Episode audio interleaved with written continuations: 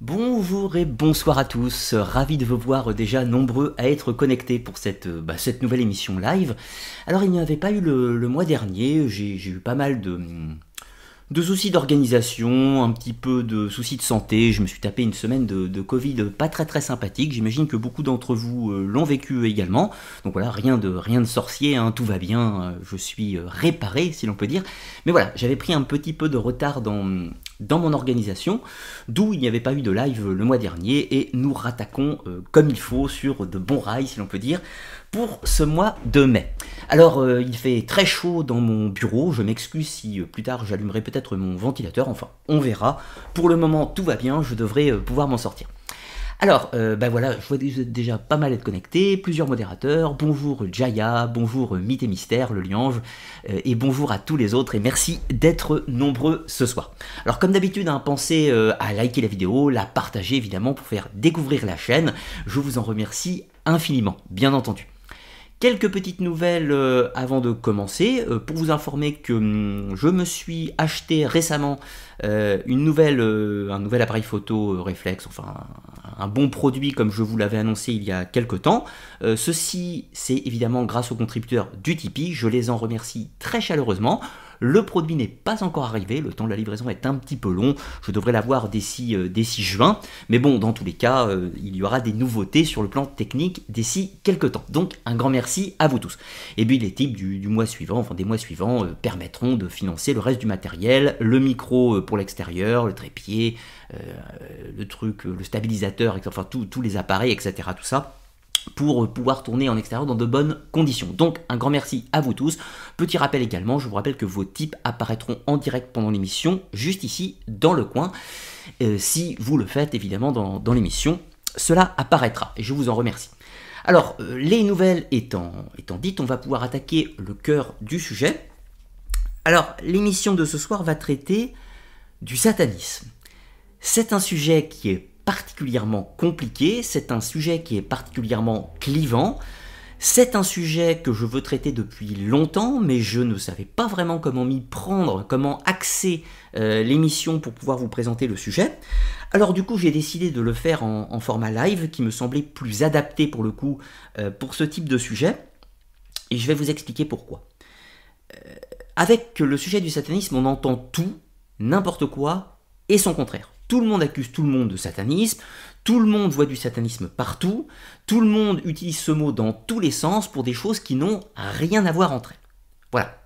Alors, euh, tout d'abord, important de le préciser, je ne suis moi-même pas sataniste, je n'ai pas d'affection pour le satanisme, et quelles que soient les différentes formes de satanisme qui existent, et le but de cette émission a pour euh, objectif de faire une présentation globale de ce qu'est le satanisme. D'où le titre de l'émission, le satanisme, c'est quoi?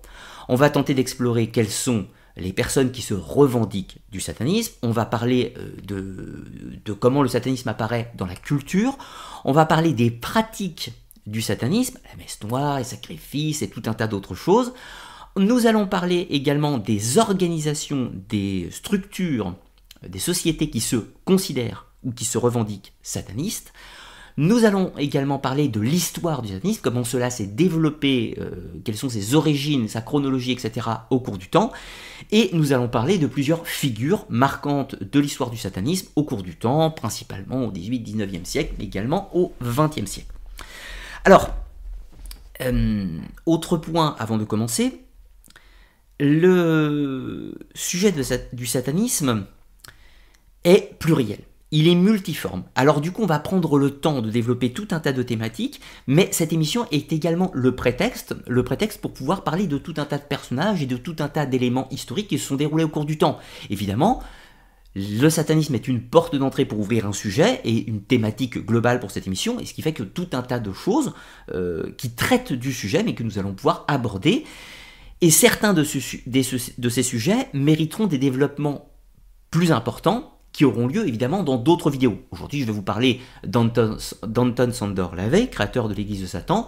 Je vais vous parler de Jules Bois, je vais vous parler de Joris Karl Hussmann, je vais vous parler euh, de Théophile Gautier, je vais vous parler de Victor Hugo, je vais vous parler euh, de Aleister Crowley, je vais vous parler de tout un tas d'autres personnages, de la magie du chaos, je vais vous parler de Goétie, je vais vous parler euh, des fameuses messes noires qui ont lieu dans d'autres temps, je vais vous parler du gnosticisme septien et tout un tas d'autres choses, bien évidemment. Évidemment, même si cette émission va être longue, de 2 à 3 heures environ, je ne pourrai pas tout développer dans les détails, si je puis dire. Donc c'est une émission générique qui va traiter de la thématique dans sa globalité, bien évidemment. Et si vous avez des questions sur des points précis, n'hésitez pas à les poser au cours de cette émission, pas tout de suite, bien évidemment, un petit peu plus tard dans le chat, je vous ferai signe préalablement, bien évidemment, pour que vous puissiez euh, poser ces questions au bon moment. Alors, n'attendons pas plus et attaquons le cœur de l'émission. Alors, le satanisme, c'est quoi? Histoire et symbole d'une contre-religion et le plan de la conférence, donc tout d'abord une petite introduction. Le satanisme, c'est quoi? On va tenter de cartographier un petit peu notre sujet. Et ensuite, trois parties euh, pour cette émission, donc assez classique, hein. euh, si ce n'est que nous allons fonctionner euh, en sens inverse de l'habitude. D'habitude, j'ai pour habitude, j'ai pour pour habitude de vous présenter un sujet historique en partant de ses origines, de son commencement, si l'on peut dire. Mais avec le satanisme, c'est très compliqué, puisqu'on ne peut pas vraiment euh, mettre une date sur le début du satanisme. Et vous allez voir que c'est justement assez compliqué, c'est le cœur du problème. Donc nous allons fonctionner en sens inverse, nous allons parler de notre époque contemporaine, c'est-à-dire du satanisme 21e, 20e siècle. Et ensuite, nous allons remonter le temps pour parler euh, des origines du satanisme euh, au sens l'apparition du mot et l'apparition du satanisme tel qu'on le conçoit actuellement, c'est-à-dire dans sa forme classique si l'on peut dire, euh, habituellement le satanisme se découpe en trois périodes historiques. Le premier qu'on appelle euh, les origines du satanisme, qui se déroule à peu près au XVIIe siècle, 17-18e siècle. Ensuite on parle de l'âge d'or du satanisme qui a lieu au XIXe et particulièrement la deuxième moitié du XIXe siècle. Et ensuite le satanisme contemporain, c'est-à-dire qui a lieu après la Deuxième Guerre mondiale et au XXIe siècle, bien évidemment. Il y a des périodes où le satanisme est actif et il y a des périodes où le satanisme est inactif. Comprenez par inactif, c'est-à-dire qu'on n'entend pas parler de lui, il est très discret ou voire il n'existe pas du tout. Donc il y a un phénomène de mode avec le satanisme. Ça, c'est très important. Donc, trois grandes étapes sur le plan historique, et nous allons fonctionner en sens inverse, donc en partant du satanisme contemporain. Donc, deuxième partie, nous parlerons de l'histoire du satanisme.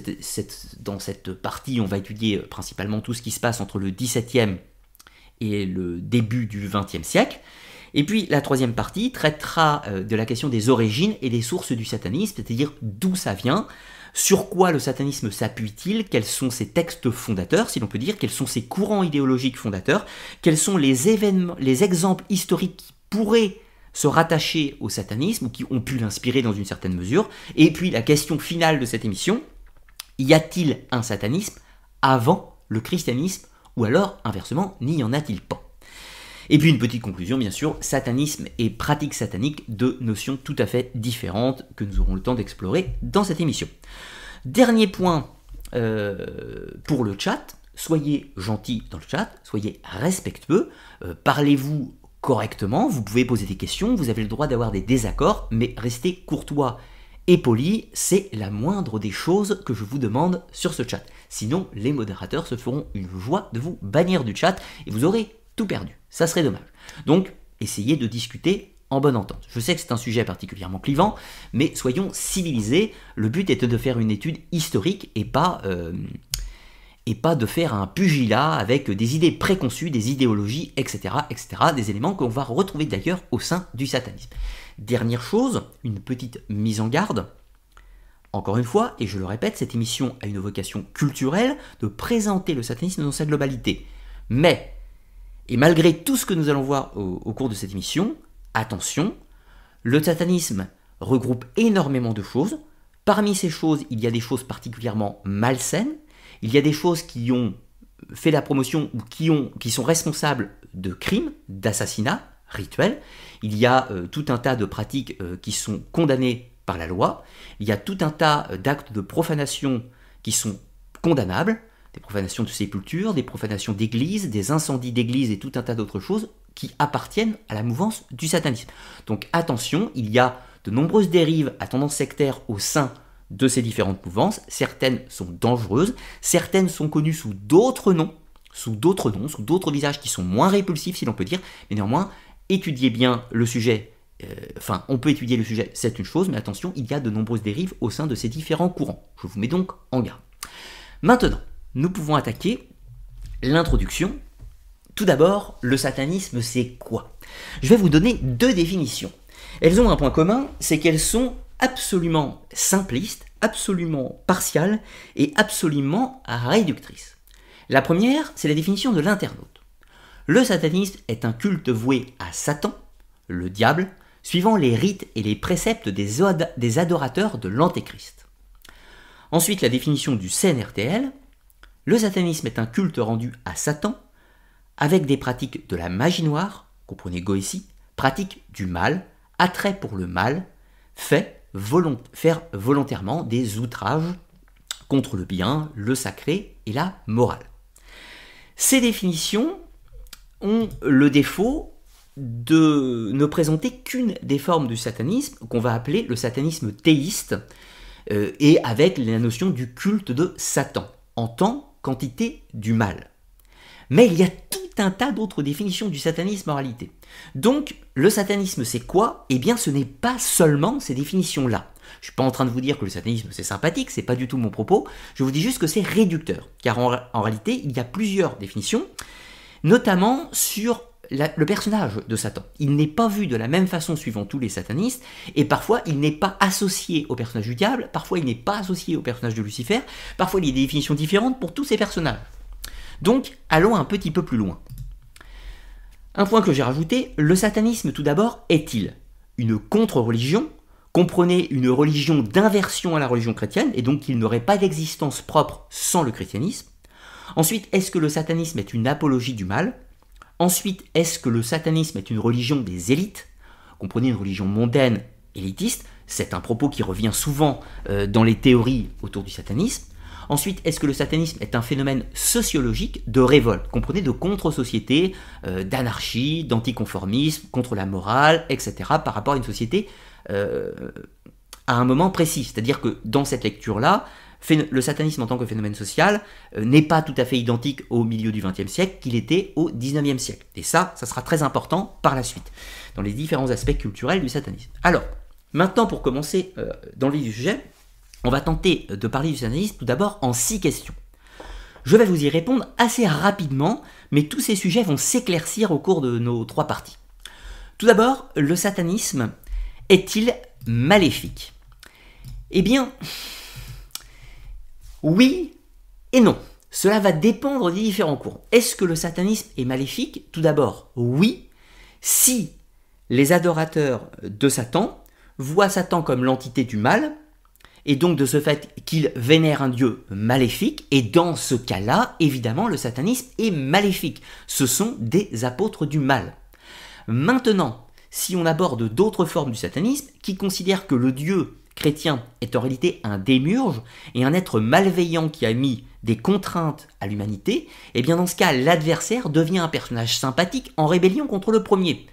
Ce qui veut dire que ces adeptes du satanisme-là sont considérés comme maléfiques par l'Église, mais ne se considèrent pas eux-mêmes comme maléfiques. Donc vous voyez, c'est délicat. Est-ce que les satanismes sont mauvais par nature? Eh bien, parfois oui à leur point de vue, et parfois non à leur point de vue. En revanche, ils sont considérés comme maléfiques par toutes les personnes qui les désignent comme sataniques. Si vous voyez l'idée. Ensuite, la deuxième question, je sais c'est une réponse rapide, tout ceci s'éclaircira. La deuxième question, c'est le satanisme est-il une religion? Alors là, c'est encore plus difficile. Certaines personnes qui se revendiquent du satanisme se considèrent comme étant des adeptes d'une religion. Cela arrive, c'est ce qu'on appelle encore une fois le satanisme théiste, qui vénère un dieu. Mais parfois, il y a d'autres courants du satanisme qui sont considérés comme du satanisme athée, qui eux sont au contraire anti-religieux et ne se considèrent pas comme une religion.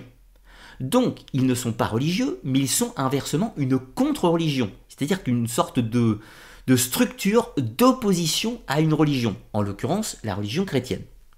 Autre chose, dans le cadre du satanisme théiste, c'est-à-dire avec l'adoration de Satan, eux-mêmes parfois ne se considèrent pas comme une religion, mais comme une contre-religion de l'Église chrétienne, etc.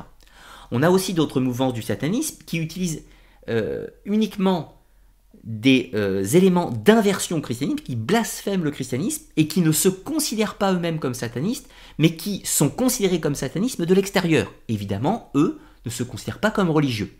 Donc le satanisme est une religion Eh bien oui pour certains et non pour d'autres. Cela va dépendre des différents courants et des perceptions de l'intérieur, mais également des perceptions de l'extérieur.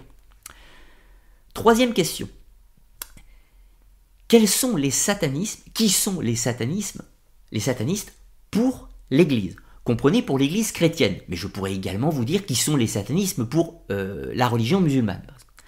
Eh bien, pour les musulmans, les chrétiens ou même les juifs, les satanistes, ce sont tous ceux qui adorent le diable, Satan, Lucifer qui voulait, mais ce sont également toutes les personnes qui s'adonnent aux arts occultes, c'est-à-dire toutes les personnes qui font du spiritisme, toutes les personnes qui s'adonnent à des pratiques dites de magie, blanche ou noire, c'est pareil, toutes les personnes qui euh, font de la magie cérémonielle, théurgie ou goétie, peu importe, toutes les personnes qui se livrent à de la radiesthésie, du pendule, de la cartomancie ou toutes ces choses-là, eh bien, pour le canon de l'Église ou pour le canon de l'islam, toutes les personnes qui ont ces activités, ce sont des satanistes.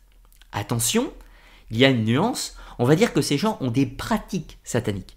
On va pas forcément dire qu'ils sont satanistes au sens où ils vénèrent le diable, bien sûr. Un, utilisateur du pendule ou du tarot, euh, le prêtre ne va pas le considérer comme un satanique, mais comme ayant une pratique satanique, ce qui n'est pas pareil, vous en conviendrez. Donc, euh, bah, eh bien c'est simple, hein, pour l'Église, toutes les pratiques de l'occultisme de près ou de loin, de l'ésotérisme de près ou de loin, sont des activités sataniques. Voilà. Après, ils ne sont pas pour autant considérés comme satanistes. Ensuite, autre question, quelle personne ou groupe se revendique comme satanique, comme sataniste? Et oui, parce qu'il y a beaucoup de personnes qui sont accusées d'être des satanistes, mais qui ne se revendiquent pas ou ne se considèrent pas eux-mêmes comme satanistes. Alors il y a néanmoins des personnes qui se revendiquent comme satanistes. On va les identifier. On va les identifier parce qu'il y a des sociétés qui prennent des noms à connotation satanique, donc ils l'affichent dans leur slogan ou dans leur logo. Si vous voyez une société qui a un pentagramme inversé ou qui utilise le nombre de la bête 666 ou qui utilise une croix de Léviathan, on peut tout de suite dire que ces personnes se revendiquent comme satanistes. Si vous rencontrez une personne qui a des tatouages avec le sigil, le sceau de Lucifer, la croix de Léviathan, ou qui se fait tatouer euh, une tête de bouc en pentagramme, vous pouvez considérer que ces personnes se revendiquent et affichent qu'ils sont ou qu'ils se revendiquent comme satanistes. Donc ça, on peut les identifier par des signes, des symboles et tout un tas d'autres choses. Donc si vous voulez les reconnaître, eh bien il faut apprendre quels sont les symboles en usage dans le satanisme. Ensuite, il y a des personnes qui ne le montrent pas sur elles, qui ne font pas partie d'organisations diverses et variées, mais qui se considèrent comme sataniques dans leur pratique, puisqu'ils ils font des rituels, des choses particulières qui sont de l'ordre du satanisme. Mais néanmoins, vous ne pouvez pas le savoir de l'extérieur. Ensuite, il y a des personnes qui ont euh, des pratiques occultes ou tout un tas d'autres choses, ou qui se livrent à des actions, une idéologie particulière, et qui, de l'extérieur, on les accuse de satanisme. Mais eux ne se revendiquent absolument pas comme tels. Par exemple, vous avez dans le néopaganisme, dans le néopaganisme différents courants, notamment le courant volkisch, le courant de l'odinisme, du votanisme, etc. Ces personnes ne se considèrent pas comme satanistes, néanmoins de l'extérieur, de nombreuses personnes les considèrent comme satanistes. Donc vous voyez, parfois le néopaganisme est considéré comme satanique. Voilà, nous allons le voir par la suite. Alors, ensuite, autre question, y a-t-il une ou plusieurs formes de satanisme? Eh bien, je pense que vous aurez commencé à comprendre que oui, Là, je vais les citer assez rapidement et nous les explorerons par la suite. La première forme de satanisme que l'on peut identifier, c'est le plus commun, c'est ce qu'on va appeler le satanisme théiste. Donc théiste au sens il y a une religion, au sens il y a une divinité. Cette divinité, euh, cela va être dans le satanisme théiste habituellement Satan, mais parfois, ça va être Lucifer, avec une séparation entre Satan et Lucifer. Satan devenant une force antagoniste à Dieu, et Lucifer devenant un ange qui est vénéré dans le cadre de certaines formes de satanisme. Alors pour dissocier ces deux formes, dans le satanisme théiste, on va parler des adorateurs de Satan d'un côté, et de l'autre côté, on va parler des lucifériens, ceux qui vénèrent Lucifer et ceux qui vénèrent Satan directement. Etc. Mais dans tous les cas, ce sont des adorateurs de l'entité. Dans le satanisme théiste, habituellement, il y a l'adoration des démons, l'invocation des démons et tout un tas d'autres choses. Mais ensuite, vous allez avoir une autre forme euh, de satanisme, une autre famille, si l'on peut dire, qu'on va appeler le satanisme athée. Alors le satanisme athée, euh, cela peut faire sourire, ces derniers considèrent que Satan n'existe pas, mais que Dieu n'existe pas non plus. Donc pour eux, Satan est simplement une image, une représentation, un archétype qui représente la contre-culture, l'opposition à la morale d'une société, d'une religion et tout un tas d'autres choses. Donc les satanistes athées ne pratiquent pas de rituel d'invocation du diable. Les satanistes athées, eux, ce sont en général des idéologues qui ont des combats politiques, des revendications politiques, habituellement dans des courants soit de l'extrême droite, soit de l'extrême gauche, et qui sont des militants, qui font du lobbying, du prosélytisme, etc., et qui défendent tout un tas de choses diverses et variées euh, en opposition au moral d'une société ou au code d'une société. C'est ce qu'on appelle le satanisme athée. Mais ils utilisent des symboles du satanisme comme élément de contre-culture. C'est, si l'on veut dire, une sorte de religion satirique pour défendre une idéologie ou promouvoir une idéologie. Alors, dans ce courant euh, du satanisme athée, il y a à l'intérieur des sous-courants encore, on va avoir le satanisme matérialiste, ceux qui s'attachent euh, au plaisir euh, terrestre, à l'hédonisme, au rejet de toutes les morales euh, de l'après-vie et qui considèrent qu'il faut profiter de la vie, de l'instant présent et tout un tas d'autres choses, jouir des plaisirs terrestres, l'hédonisme. Et puis vous allez avoir un autre courant dans le satanisme athée qu'on va appeler le satanisme de l'ego. c'est celui qui est assez fréquent par l'église de Satan notamment. Le satanisme égotique, si on peut l'appeler comme ça, lui considère que euh, Satan, il est en nous en réalité, que le seul véritable Dieu c'est nous-mêmes, et qu'il faut apprendre à croire en soi, se faire confiance, développer ses qualités personnelles, d'où l'ego. Euh, nous sommes notre seul véritable Dieu, et qu'il faut faire ce que l'on veut, comme l'on veut, et se donner des moyens pour les obtenir. Donc voilà, le satanisme égotique. Ensuite, vous allez avoir une troisième forme qui appartient au satanisme athée, mais qui pourrait flirter avec le satanisme théiste, c'est le satanisme panthéiste, qui considère que euh, Satan est la force universelle de la nature, que euh, cette force universelle est partout et qu'il faut apprendre à la maîtriser, répondre à ses besoins, enfin répondre à ses appels. Donc dans euh, ce satanisme panthéiste, eh il considère par exemple que la sexualité et tous les plaisirs terrestres sont des appels de la nature et qu'il faut les vivre, il ne faut pas les réfréner, c'est contre la nature, c'est contre Satan panthéiste, et, etc., etc. Tout ça. Ça, c'est pour la deuxième famille. La troisième grande famille, qui a été euh, très fréquente au XIXe siècle et qui l'est beaucoup moins aujourd'hui, puisque flirte un peu avec la première famille, c'est ce qu'on appelle le luciférisme. Alors le luciférisme, c'est un satanisme gnostique. Alors le satanisme gnostique, qui en gros c'est un satanisme qui prône l'accès à la connaissance et qui s'inscrit dans les traditions ésotériques initiatiques de l'Antiquité. Je ne développe pas plus pour le moment, nous en reparlerons. Donc vous voyez, c'est compliqué. Dernière des questions, avant d'entrer dans la première partie, je sais c'est long et ça prend du temps. Quel est le dieu des satanistes? Alors, on a répondu en partie sur cette mesure. Eh bien, pour certaines personnes, dans le satanisme, c'est Satan. Satan en tant qu'adversaire de Dieu. Donc, dans cette famille-là, l'idée, c'est que Satan est une divinité équivalente à Dieu, omnipotente, omnisciente, etc., comme Dieu, que l'un représente le bien, l'autre représente le mal, et que du coup les satanistes ont choisi de servir celui qui représente le mal.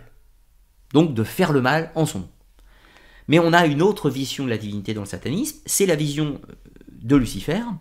Donc pour cela, il y a l'idée d'une force positive, Dieu, d'une force négative, Satan, les deux étant en équilibre comme le yin et le yang, et Lucifer au milieu ferait office de porteur de lumière, porteur de connaissance, celui qui est l'agent médiateur entre les deux, qui permet l'accès à la connaissance, etc., etc., de choisir la voie du juste milieu, si l'on peut dire. Donc parfois, les analystes vénèrent Lucifer, mais pas Satan. D'autres vont euh, vénérer des démons particuliers, Belzébuth et tout un tas d'autres choses, mais les deux grandes familles, c'est soit Satan, soit Lucifer. Parfois, Lucifer est appelé Samaël. Parfois, Satan est appelé Samaël. C'est très compliqué. Bon, explorons tout ça par la suite. Alors maintenant, nous allons entrer justement dans la première partie. Le satanisme contemporain. Plusieurs questions. Tout d'abord, le satanisme dans la culture, ensuite le satanisme, le les symbolismes du satanisme, ensuite les différents types de satanisme, euh, les organisations sataniques actuelles, les pratiques du satanisme, euh, j'ai prédit pratiques sataniques, oui, pratiques et dangers et dérives du satanisme contemporain.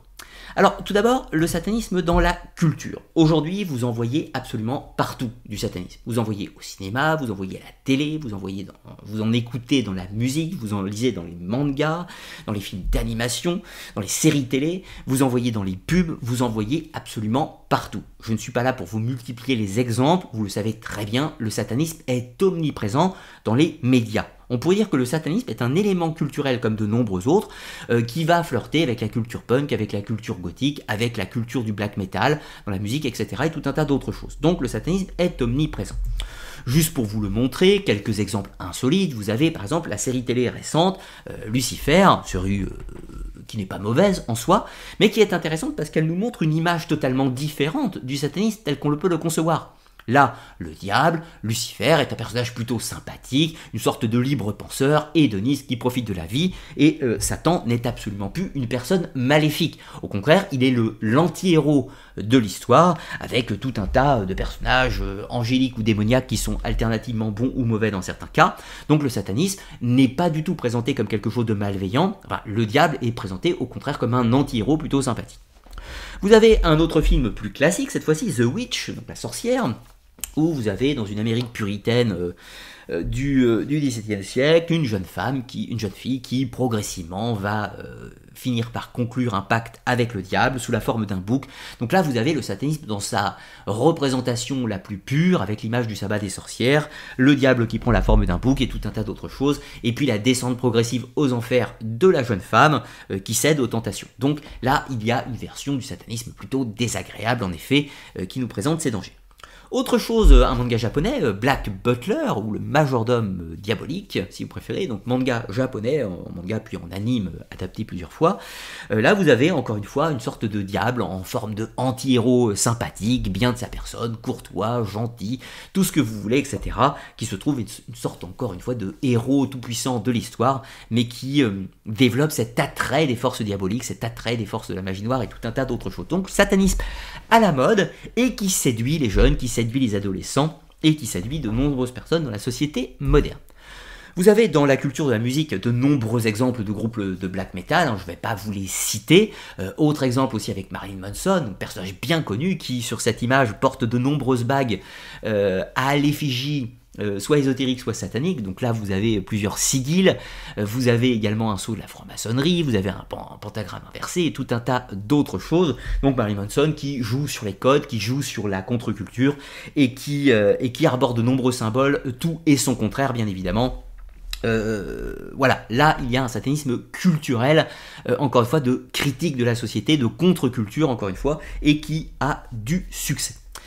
Dans le black metal, il y a euh, une culture du satanique en Suède, en Norvège, etc., avec de nombreux groupes qui se revendiquent du satanisme, parfois du néopaganisme, mais qui sont du coup considérés comme sataniques et qui seront responsables notamment de nombreux incendies d'églises, de profanation et tout un tas d'autres choses euh, dans les pays scandinaves et qui auront fait des émules dans d'autres pays d'Europe et des Amériques notamment. Alors euh, là, vous avez euh, typiquement ce que j'appelle, euh, ce que j'appelle, si l'on peut dire, le satanisme des réseaux sociaux. Alors bien sûr, je vous ai mis quelques sources si vous voulez regarder tout ça. Là, vous avez le pape qui fait le symbole des cornes du diable. Vous avez le prince Harry qui fait le symbole des cornes du diable. là, en l'occurrence, juste pour donner la petite, la petite histoire, euh, dans les réseaux sociaux, vous avez tout s'enflamme très vite. Vous avez une photo que vous partagez sur les réseaux. Regardez, le pape est diabolique, le pape est satanique, il a fait le symbole du diable et tout. Ça prouve que l'Église est corrompue et infiltrée par les satanistes, tout ce que vous voulez. Bon, en réalité, c'est un petit peu plus simple que ça. Euh, en réalité, le Vatican avait reçu un don financier d'une somme marquant 666 et tout un tas d'autres choses. Et pour se moquer et rire de cette situation cocasse, le pape et son acolyte ont fait le symbole des cordes du diable en refusant le qu'ils n'ont décidé de ne pas encaisser. Mais tout ceci monté en éclair sur les réseaux sociaux renvoie évidemment, euh, nous fait miroiter les théories du complot satanique dans tous les sens. Et là, vous avez le prince Harry qui a, fait, qui a été pris en flag des cornes du diable aussi euh, pour les mêmes situations. Vous trouverez les sources, bien évidemment, sur Internet, facilement. Alors, le satanisme est partout sur les réseaux et il se trouve même dans les rues aujourd'hui. Là, vous avez euh, le temple de l'église, le temple satanique qui a sa statue, statue d'un Baphomet, statue d'un diable avec deux enfants. Imaginez l'horreur. Donc l'horreur de ce symbole diabolique du prince des enfers qui se trouve présent dans une rue aux États-Unis. Mais en réalité, le problème, c'est que euh, cette statue appartient au temple satanique, donc organisation qui est athée, qui prône l'anti-religion, qui prône euh, tout un tas euh, de, concepts idéologiques actuels qui appartiennent euh, au progressisme, au wokisme et tout un tas d'autres choses, et qui ne croit absolument pas au diable, mais qui l'utilise en tant que symbole, symbole de caricature pour critiquer les religions, etc. et tout un tas d'autres choses. Il n'empêche que cette statue fait beaucoup débat et que on trouve ce, ce symbole à la vue de tous. Un petit peu plus loin, vous avez évidemment les théories du complot satanique. Vous les voyez partout. Les élites seraient satanistes, les francs-maçons seraient satanistes, les rosicruciens aussi, les jésuites seraient satanistes, les politiciens seraient satanistes, les grands industriels seraient satanistes, les extraterrestres seraient, enfin, des satanistes et tout ce que vous voulez. Vous en avez à toutes les sauces. Il ne s'agit pas pour moi d'étudier chacune de ces théories, je vous laisse libre de vos points de vue sur la question. Là, j'ai pour simplement euh, pour but de vous montrer que ceci est à la mode. Aujourd'hui, on retrouve le satanisme à toutes les sauces, dans toutes les organisations, réelles ou imaginaires, dans toutes les projections de la société. On a tendance à voir du satanisme euh, dans l'élite mondialisme, parfois on voit du satanisme dans l'extrême droite, parfois on voit du satanisme dans l'extrême gauche. C'est très intéressant puisque des gens qui se détestent entre eux sont mutuellement euh, mutuellement accusés de satanisme. Et parfois même les gens s'accusent de satanisme entre eux. Et ça, ça devient très intéressant. Donc, je n'ai pas pour but de développer la théorie du complot sataniste pour vous montrer simplement qu'elle est très tendance actuellement. Alors, allons un petit peu plus loin, cette fois-ci avec le symbolisme du satanique. Là, vous avez le célèbre pentagramme inversé et le nombre de la bête, mais vous avez également juste à côté le symbole de l'anarchie. Et oui, car voyez-vous, souvent, je dis bien souvent, le satanisme, quelle que soit sa famille, théisme, gnosticisme, athée ou tout ce que vous voulez, souvent il y a une idéologie derrière, souvent qui est antisociale ou contre-sociale et qui promeut, l'anarchie ou la destruction de la société telle qu'elle l'est. Ça, c'est souvent un mariage entre les deux. Alors on va étudier quelques-uns de ces symboles et voir un petit peu d'où ils viennent et pourquoi ils se sont retrouvés dans l'escarcelle du satanisme. Tout d'abord la croix satanique, ou croix de Léviathan. Ensuite, le pentagramme inversé, puis le nombre de la bête, le fameux 666. Ensuite, on va parler plus spécifiquement de Lucifer, porteur de lumière des sataniques. Ensuite, on va parler de l'idole du bouc, le bouc de Mendes, mais surtout le Baphomet. Et puis nous finirons avec les cornes, euh, le signe des cornes ou les cornes du diable. Alors, tout d'abord, la croix de Léviathan. Alors, la croix de Léviathan, là vous avez le pentagramme inversé, bien entendu, et le nombre de la bête, 666. Commençons donc avec la croix de Léviathan, et voir un petit peu qu'est-ce que Léviathan. Juste avant, je ne vous ai pas précisé, donc euh, cette croix de Léviathan euh, représente en bas un symbole euh, de l'infini, symbole de l'infini, le 8, le 8 horizontal, et au-dessus vous avez une sorte de croix de Lorraine, une croix, une croix orthodoxe aussi si vous voulez, avec deux barres, deux barres horizontales et une verticale. Donc pris séparément, ces symboles ne sont absolument pas sataniques. Vous avez une croix de Lorraine ou une croix orthodoxe, Jusque-là, pas de problème. Vous avez un symbole de l'infini, jusque-là, pas de problème. Mais mis ensemble, cela forme la croix du Léviathan. Le problème est que, en réalité, à la période médiévale et à la Renaissance, ceci n'était absolument pas un symbole du satanisme. D'ailleurs, le satanisme n'existait d'ailleurs peut-être même pas. En réalité, c'était le symbole du soufre pour les alchimistes. Symbole du feu et du soufre. Alors vous allez me dire, mais pourquoi donc Mais pourquoi donc cette croix, enfin ce symbole, symbole des alchimistes. Les alchimistes ne sont pas des satanistes. Pourquoi ce symbole s'est retrouvé comme emblème des satanistes? La croix satanique, en opposition à la croix latine quand même. Eh bien tout simplement parce que euh, l'enfer étant vu comme un endroit chaud, un endroit de damnation perpétuelle, où souffle, où, flamboie le feu et souffle le soufre, et c'est ainsi que le symbole du soufre des alchimistes est devenu le symbole des satanistes. En réalité, celui qui a accompli le mariage, c'est Anton Zandor Lavey, dans les années 1970, et euh, nous n'avons jamais vu de croix de Léviathan associée au soufre, euh, associée aux satanistes avant. C'est-à-dire qu'au 19e ou au 18e siècle, la croix de Léviathan n'est absolument pas un symbole sataniste. Néanmoins, on parle du Léviathan. Léviathan est un personnage euh, du satanisme. Eh bien oui et non, si on veut. Disons que les satanistes l'ont récupéré. Alors, c'est qui ce fameux Léviathan? Eh bien le Léviathan, c'est un personnage qui apparaît dans la Bible, mais qui est également le nom d'un dieu, phénicien, et c'est également un personnage qui peut faire des analogies avec d'autres créatures mythologiques, Tiamat dans la religion mésopotamienne, le Jormungand des Scandinaves, euh, des Kraken des mythes scandinaves, euh, et tout un tas d'autres choses. Alors, le Léviathan apparaît dans la Bible, dans les psaumes, mais également dans le livre de Job. C'est un monstre, un monstre primitif, comprenez une sorte d'ancien dieu ou une créature diabolique, un peu comme le serpent du chaos Apophis chez les Égyptiens, et donc un beau jour, euh, ce Léviathan est envoyé par Dieu pour accomplir, pour accomplir un cataclysme sur la Terre. Donc c'est une force primitive malveillante que Dieu peut utiliser à sa guise pour certaines actions, notamment pour punir l'humanité. Dans l'absolu, on pourrait dire que quand Dieu déclenche le déluge, eh bien, d'une certaine façon, on pourrait dire qu'il envoie Léviathan dans les eaux, ce qui provoque une vague gigantesque, si vous voulez. Puis un peu plus tard, euh, Dieu décide de détruire Léviathan, parce qu'il n'a plus besoin de lui. C'est la fameuse fresque de Gustave Doré présentée ici. Donc Léviathan est un monstre mythologique, force maléfique, parfois utilisée par Dieu et parfois détruite par Dieu. Donc c'est un bon client pour devenir un des icônes du satanisme. Donc évidemment, cette fameuse croix de Léviathan, symbole du soufre, va devenir un parfait symbole pour être utilisé pour les satanistes. À l'origine, la croix de Léviathan n'avait pas euh, pour fonction d'être un symbole satanique, mais c'était un, symbole de protection contre le mal. Le but était justement d'éloigner les puissances maléfiques, comme le Léviathan, pour s'en prémunir. Et aujourd'hui, c'est devenu, au contraire, une bague pour rappeler la puissance de Léviathan, pour s'en servir. vous voyez le cheminement. Donc, vous voyez, tous les symboles du satanisme peuvent être pris dans un sens ou dans l'autre. C'est toujours un petit peu le jeu des inversions que l'on va retrouver dans cette démarche. Alors, ensuite, le célèbre pentagramme inversé. Alors le pentagramme inversé fait écho évidemment au pentagramme dans le sens de base. Je vous ai mis un petit extrait de Stanislas de Guaita, euh, de Guaita. vous pourrez le lire euh, si vous avez envie en replay de cette émission.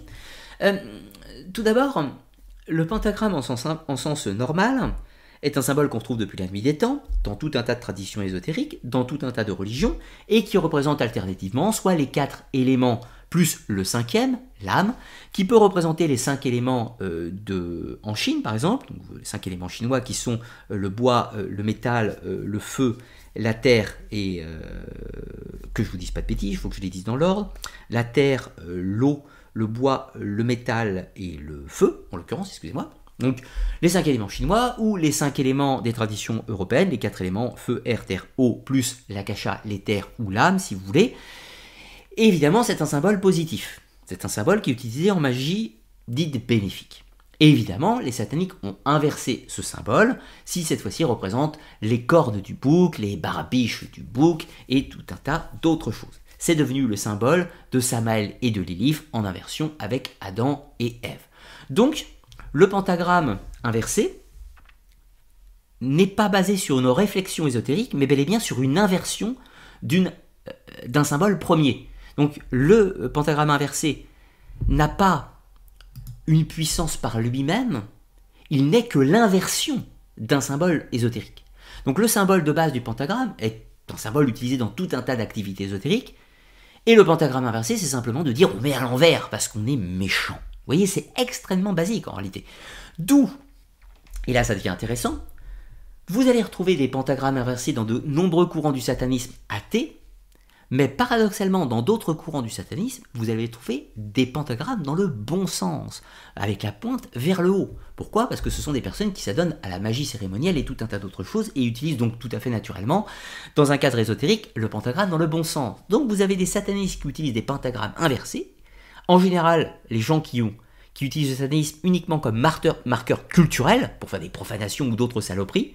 Et inversement, vous avez d'autres sataniques, satanistes qui ont des pratiques rituelles et qui, eux, utilisent le pentagramme dans le bon sens. Vous voyez, c'est compliqué. Allons un petit peu plus loin. Là, vous avez le nombre de la bête. Alors, le nombre de la bête, il va pas falloir chercher extrêmement loin. Vous allez le trouver directement dans le livre de l'Apocalypse, dans un extrait euh, au chapitre 13 qui nous dit, juste pour vous citer la dernière phrase, C'est ici la sagesse que celui qui a de l'intelligence calcule le nombre de la bête, car c'est un nombre d'hommes et son nombre est 666. Et là, vous avez à côté une représentation de William Blake, un des premiers apôtres du satanisme de l'époque contemporaine, euh, donc William Blake qui représente euh, le, Satan, euh, le Satan qui arrive avec l'Antéchrist.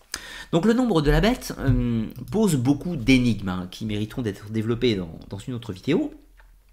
C'est un symbole de reconnaissance utilisé par les sataniques, tout simplement parce que c'est la marque des adorateurs de l'Antéchrist lors de la fin des temps. Dans le livre de l'Apocalypse, il y aura le grand dragon qui sort des eaux, puis la bête de l'Apocalypse, et tous les adorateurs de la bête de l'Apocalypse seront marqués d'un signe sur la main droite.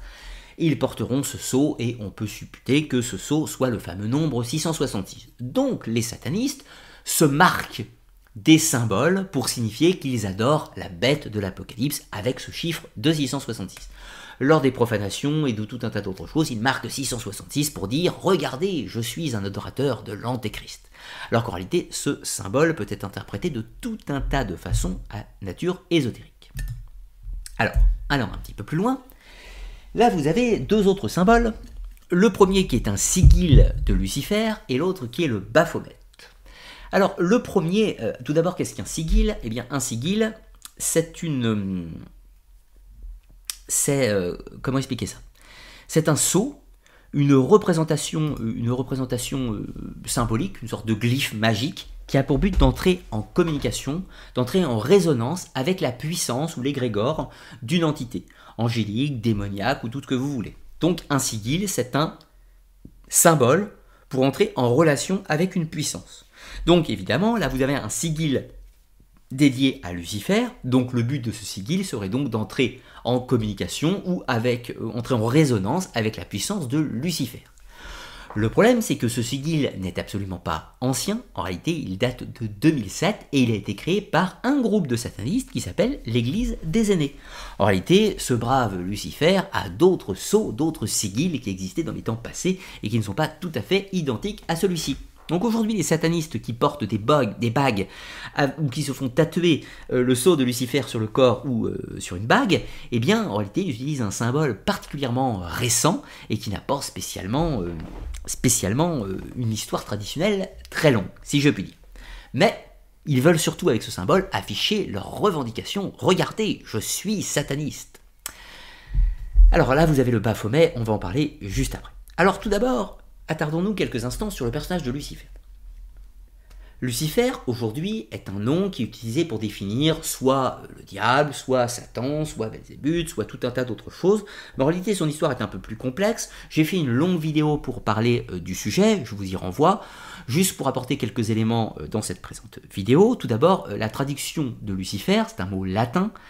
Ça se traduit par lux, lumière, et fer, porter. Lucifer est donc le porteur de lumière en latin. C'est un personnage qu'on va retrouver dans la mythologie romaine. Lucifer est le nom de l'étoile du matin, Vénus, qui annonce l'aurore ou le lever du soleil. Donc comprenez, le porteur de lumière, c'est la première étoile qui apparaît dans le ciel et qui annonce l'arrivée du soleil, donc le porteur de lumière. C'est une divinité qui apporte donc la lumière dans le monde, vous comprenez allégoriquement la connaissance. Donc il est aussi appelé le porteur de flambeau, le porteur de la flamme. De la même façon, la déesse Diane est appelée Lucifera, celle qui annonce la lumière lunaire. Donc Lucifer et Diane, le couple béni euh, des porteurs de lumière de l'Antiquité romaine et qui devient les entités typiques, euh, par exemple, de la Wicca luciférienne euh, dans cette image, avec le dieu cornu Lucifer et la grande déesse Diane. Dans la mythologie grecque, Lucifer était appelé Eosphoros ou Phosphoros et avait exactement les mêmes fonctions. A noter qu'il existe une étoile du soir qui porte la lumière au soir, qui s'appelle Vesper chez les Romains et Hesperos chez les Grecs. Ce n'est qu'au 3-4e siècle, au 3e ou 4e siècle, que la figure, euh, que le nom de Lucifer, donc une divinité romaine, sera utilisé pour signifier le nom de Satan ou de l'ange déchu dans la tradition chrétienne. C'est donc tardif. Mais Lucifer est un nom qui existe préalablement. Donc, dans les satanistes, vous en avez qui prennent Lucifer en tant que figure du diable, et vous avez d'autres satanistes qui prennent Lucifer en tant que porteur de lumière de la mythologie romaine. ces deux personnes n'ont donc rien en commun, si je puis dire. Les premiers adorent la figure du mal, la figure du diable, l'adversaire de Dieu, et d'autres adorent la figure du porteur de connaissances, celui qui annonce l'arrivée de la lumière, si vous préférez. Voyez la, complexité. Donc tous les, euh, tous les gens qui arborent les signes de Lucifer et qui se revendiquent satanistes, et qui se revendiquent du satanisme, ne le font pas pour les mêmes raisons. Ensuite, vous avez le Baphomet. Alors, le Baphomet, est aujourd'hui le symbole classique que vous voyez par exemple la statue euh, dans les rues américaines que je vous montrais tout à l'heure représente le Baphomet dans la série télévisée euh, Sabrina l'apprentie sorcière enfin les nouvelles euh, aventures de Sabrina l'apprentie sorcière vous avez la figure du Baphomet sauf que le problème c'est que cette représentation ce bouc avec cette position une main en l'air, une main en bas, les symboles alchimiques, les, les doubles serpents et tout un tas d'autres choses, n'est à l'origine absolument pas un symbole du satanisme. À l'origine, c'est un symbole ésotérique à tendance gnostique qui a été fait par Eliphas Lévy au milieu du 19e siècle et qui n'avait pas vocation de servir les adeptes du diable. Alors du coup là je vous ai mis pareil une longue description que vous pourrez consulter en replay, bien entendu. Ce qui est important de retenir, c'est qu'aujourd'hui quand des gens représentent le Baphomet, ils le font pour des raisons tout à fait variables. Il y a des personnes qui se revendiquent du satanisme et qui présentent un Baphomet comme étant la représentation du bouc diabolique, le mal, et ils disent nous sommes les serviteurs du mal avec ce bouc. Et puis vous en avez d'autres qui utilisent le Baphomet en tant que symbole alchimique, gnostique, ésotérique, avec euh, cette notion d'équilibre qu'il ne faut pas se fier aux apparences et qu'il faut chercher au-delà des apparences, et qui donc se place dans un processus initiatique gnostique, et ces deux groupes de personnes n'ont rien en commun, encore une fois. Donc le symbole est utilisé pour des raisons variables. Maintenant, allons plus loin. Vous avez le signe des cornes.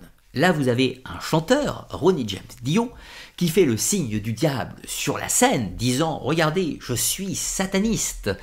Euh, en plus, c'était pour un concert, euh, lors du concert de Black Shabbat, donc le sabbat noir. Le sabbat noir, comprenez la messe noire. Donc évidemment, là, c'est la preuve, encore une fois, que les satanistes se revendiquent du diable. Ils le disent, ils le montrent sur scène.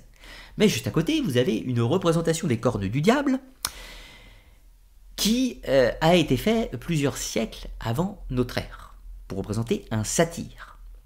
Donc il semblerait que les satanistes existaient déjà dans l'Antiquité. Eh bien, en fait, c'est un tout petit peu plus compliqué que ça. En réalité, le signe des cornes, celui-ci, à ne pas confondre avec celui-ci, ça c'est un geste utilisé en langue des signes, et ça c'est le symbole du diable. Sauf que, euh, dans les temps anciens, les temps anciens, c'est quand? Eh bien, la question qui va nous intéresser, c'est depuis quand les satanistes font ça? Eh bien, ils le font à peu près depuis les années 70-80. Et oui, depuis Anton Santor Lavé, et depuis que les groupes de métal, de black metal, norvégiens, suédois, etc., ont utilisé ce symbole pour dire regardez, nous sommes satanistes et nous faisons les cordes du diable. Paradoxalement, vous trouvez aussi ce symbole lors de matchs de foot. Alors, à moins de considérer que les supporters des matchs de foot sont des satanistes, pourquoi pas Pour certains, c'est le cas. Je ne dis pas le contraire. Bref, passons. Donc, à moins de considérer qu'il y a des satanistes partout, notamment ceux qui font euh, le langage des signes, dans certaines mesures. Mais en réalité, qu'en était-il d'avant? Eh bien, par exemple, si vous allez en, en, Italie du, en Italie du Sud, en Italie du Sud, vous allez trouver des gens, des anciens dans les villages, qui dans la rue parfois euh, se promènent et vont faire ce symbole. Ils vont regarder, ils vont faire ça, parfois discrètement. Vous allez dire, hmm, mais ces anciens habitants euh, de Toscane, enfin pas Toscane mais du Piémont, sont des satanistes. Eh bien non. En réalité, c'est qu'ils ont peur. Ils ont peur du mauvais œil. Ils ont peur, pour être exact, des yetatura ou des jetatura. Pourquoi? Eh bien parce que le mauvais œil, force diabolique accessoirement, le mauvais œil, c'est des gens qui auront les pouvoirs de maudire par leur regard, par leurs mauvaises intentions.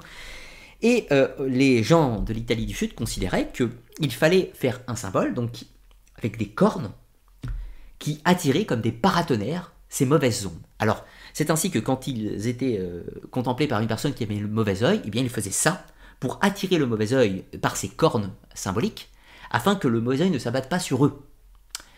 Mais beaucoup plus lointainement, euh, cette tradition existait déjà lors de l'Antiquité, l'Antiquité romaine et même l'Antiquité grecque. C'était un symbole qu'on trouvait dans de nombreux rituels.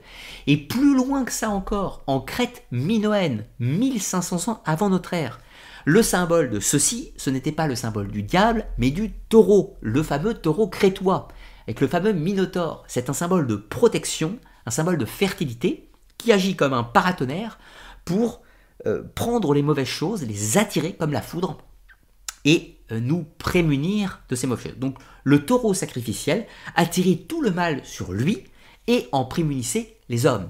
Donc ce symbole des corps du diable, eh bien anciennement, c'est un symbole de protection magique, de superstition si vous préférez, ou de religion dans certains cas, qui a été utilisé depuis la nuit des temps. Donc en réalité, les satanistes ont fait une OPA sur un symbole antique extrêmement ancien, extrêmement connu, extrêmement utilisé encore en Italie du Sud en l'occurrence. Alors vous avez de très beaux euh, vers qui parlent de ces Getatura et de ces fameuses cordes du diable ou cordes de taureau euh, dans le livre, euh, la nouvelle de Théophile Gautier, qui s'appelle Yetatura, écrit au 19e et qui vous parle de cette, de, du héros fameux héros qui a une malédiction, il est doté du mauvais œil, mais contre son gré. Donc ce qui fait qu'il envoie des malédictions aux gens sans le vouloir, en simplement les regardant, et il est confronté à plusieurs personnes euh, dans cette Italie euh, superstitieuse qui ont peur de ce pouvoir et qui tentent de se prémunir avec le symbole euh, des cornes du diable. là vous avez donc... je vous lis quand même l'extrait. Vis, la, la fauve servante à chevelure crépue, vint avec un, euh, un, falot pour reconduire Paul à travers les dédales du jardin. Paul, la fameuse personne qui est dotée de ce pouvoir du mauvais œil. Pendant qu'il servait les sorbets et l'eau de neige, elle avait attaché sur le nouveau venu un regard mélangé de curiosité et de crainte. Et oui, car c'est un gétator. Sans doute le résultat de l'examen n'avait pas été favorable pour Paul, car le front de vis, jaune déjà comme un cigare, s'était rembruni encore, et tout en accompagnant l'étranger, elle dirigeait contre lui de façon qu'il ne put l'apercevoir le petit doigt et l'index de sa main, tandis que les deux autres doigts, repliés sous la paume, se joignaient au pouce comme pour former un signe cabalistique. Abandonnons donc les cordes du diable, qui ne sont pas le seul lot des satanistes, mais que ces derniers l'ont seulement récupéré pour parler des différents types de satanisme. Nous l'avons déjà ébauché tout à l'heure, mais nous allons aller un petit peu plus loin en maniérisant cinq formes de satanisme contemporain. Tout d'abord le satanisme culturel, le satanisme théiste, le satanisme païen, le satanisme athée et le satanisme gnostique. Je vais surtout profiter de ce moment pour vous parler des deux dont je n'ai pas parlé préalablement. Alors tout d'abord, le satanisme culturel, c'est quoi? Eh bien, vous avez, encore une fois, comme je vous le disais, dans la culture énormément une omniprésence du satanisme un peu partout. Mais vous avez évidemment, dans la multitude d'artistes qui font des cornes du diable, qui portent des symboles sataniques et tout un tas d'autres choses, une partie des gens qui sont réellement sataniques. Merci beaucoup euh, Roxane pour ton type euh, qui, qui est apparu sur l'écran. Un grand merci à toi.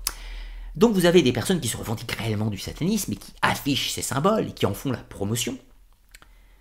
Vous avez des musiciens dans leurs textes qui affichent clairement des textes sataniques. Puis vous avez d'autres personnes qui jouent sur la mode, qui jouent sur la culture, qui utilisent le satanisme comme symbole culturel d'émancipation, de rébellion face à la société, etc. et tout un tas d'autres choses. Donc ces gens ne sont pas réellement satanistes au sens de leur croyance, mais ils utilisent les symboles du satanisme de façon culturelle. Vous avez des gens, des ados paumés, qui s'habillent en gothique ou en tout un tas d'autres choses, je dis rien, je me suis habillé, j'ai eu ma face gothique quand j'étais jeune, hein. entre 16 et 20 ans, j'étais habillé tout en noir, etc., tout ce que vous voulez, mais euh, gothique victorien pour ma part. Donc, euh, là, vous avez des adolescents paumés qui utilisent, c'est pas méchant hein, ce que je dis, j'y suis passé aussi, qui euh, utilisent des symboles contre le système pour se rebeller et qui vénèrent le diable. Mais ils vénèrent le diable, euh, ils savent pas ce qu'est le diable, ils savent, ils ont pas lu de texte, ils trouvent juste euh, qu'ils sont contre le système, ils ont l'impression que le monde est chrétien, alors ils prennent des symboles antichrétiens diaboliques. Vous avez des personnes qui sont pareil en rébellion contre l'islam, alors on va pas appeler ça le satanisme, on va appeler le ça le shaitanisme, qui utilise le symbole du shaitan, du shaitan en opposition, en opposition au diable, etc. Tout ce que un grand merci à toi, euh, Valentin, euh, pour ton don euh, dans le chat YouTube. Donc voilà, symbole de contre-culture. tout simple. Ensuite, le satanisme théiste, lui, on a déjà dit, c'est le satanisme qui vénère Satan en tant qu'entité, ou Lucifer en tant qu'entité. On va appeler les adorateurs de Satan ou les lucifériens. Ensuite, vous avez le satanisme païen. Alors, qu'est-ce que c'est le satanisme païen? Alors, tout d'abord, les païens ne se revendiquent pas comme satanistes. Évidemment, les païens ne se définissent pas par rapport à la religion chrétienne, puisque si on parle de satanisme, c'est forcément en opposition à la religion chrétienne, puisqu'on parle de Satan. Satan est une figure appartenant au christianisme, il est évident que si on parle de satanisme, on est obligé de parler de près ou de loin de la religion chrétienne.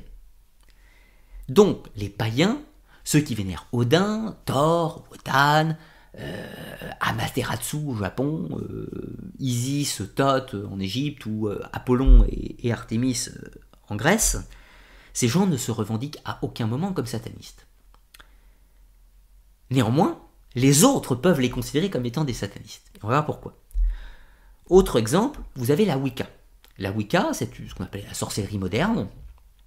La Wicca, qui a peut-être été créée par des satanismes d'ailleurs, on va en reparler tout à l'heure, la Wicca ne se revendique pas sataniste. La Wicca prie le dieu cornu et la grande déesse. Mais oui, mais ce dieu cornu, pour certains Wiccans, ce dieu cornu, c'est le diable.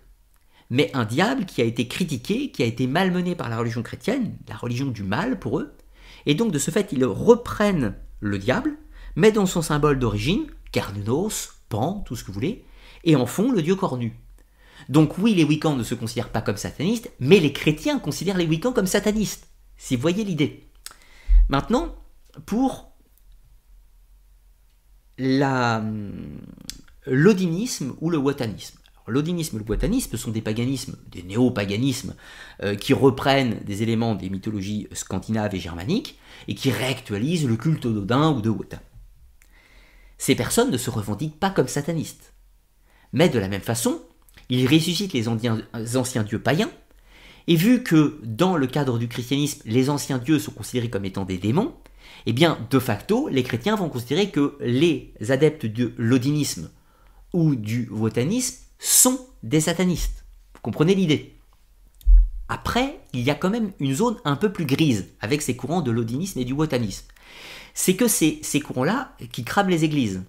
C'est aussi ces courants-là qui euh, font des euh, qui euh, blasphèment dans des lieux de culte, qui profanent des lieux de culte ou des tombes ça vient quand même de ces courants.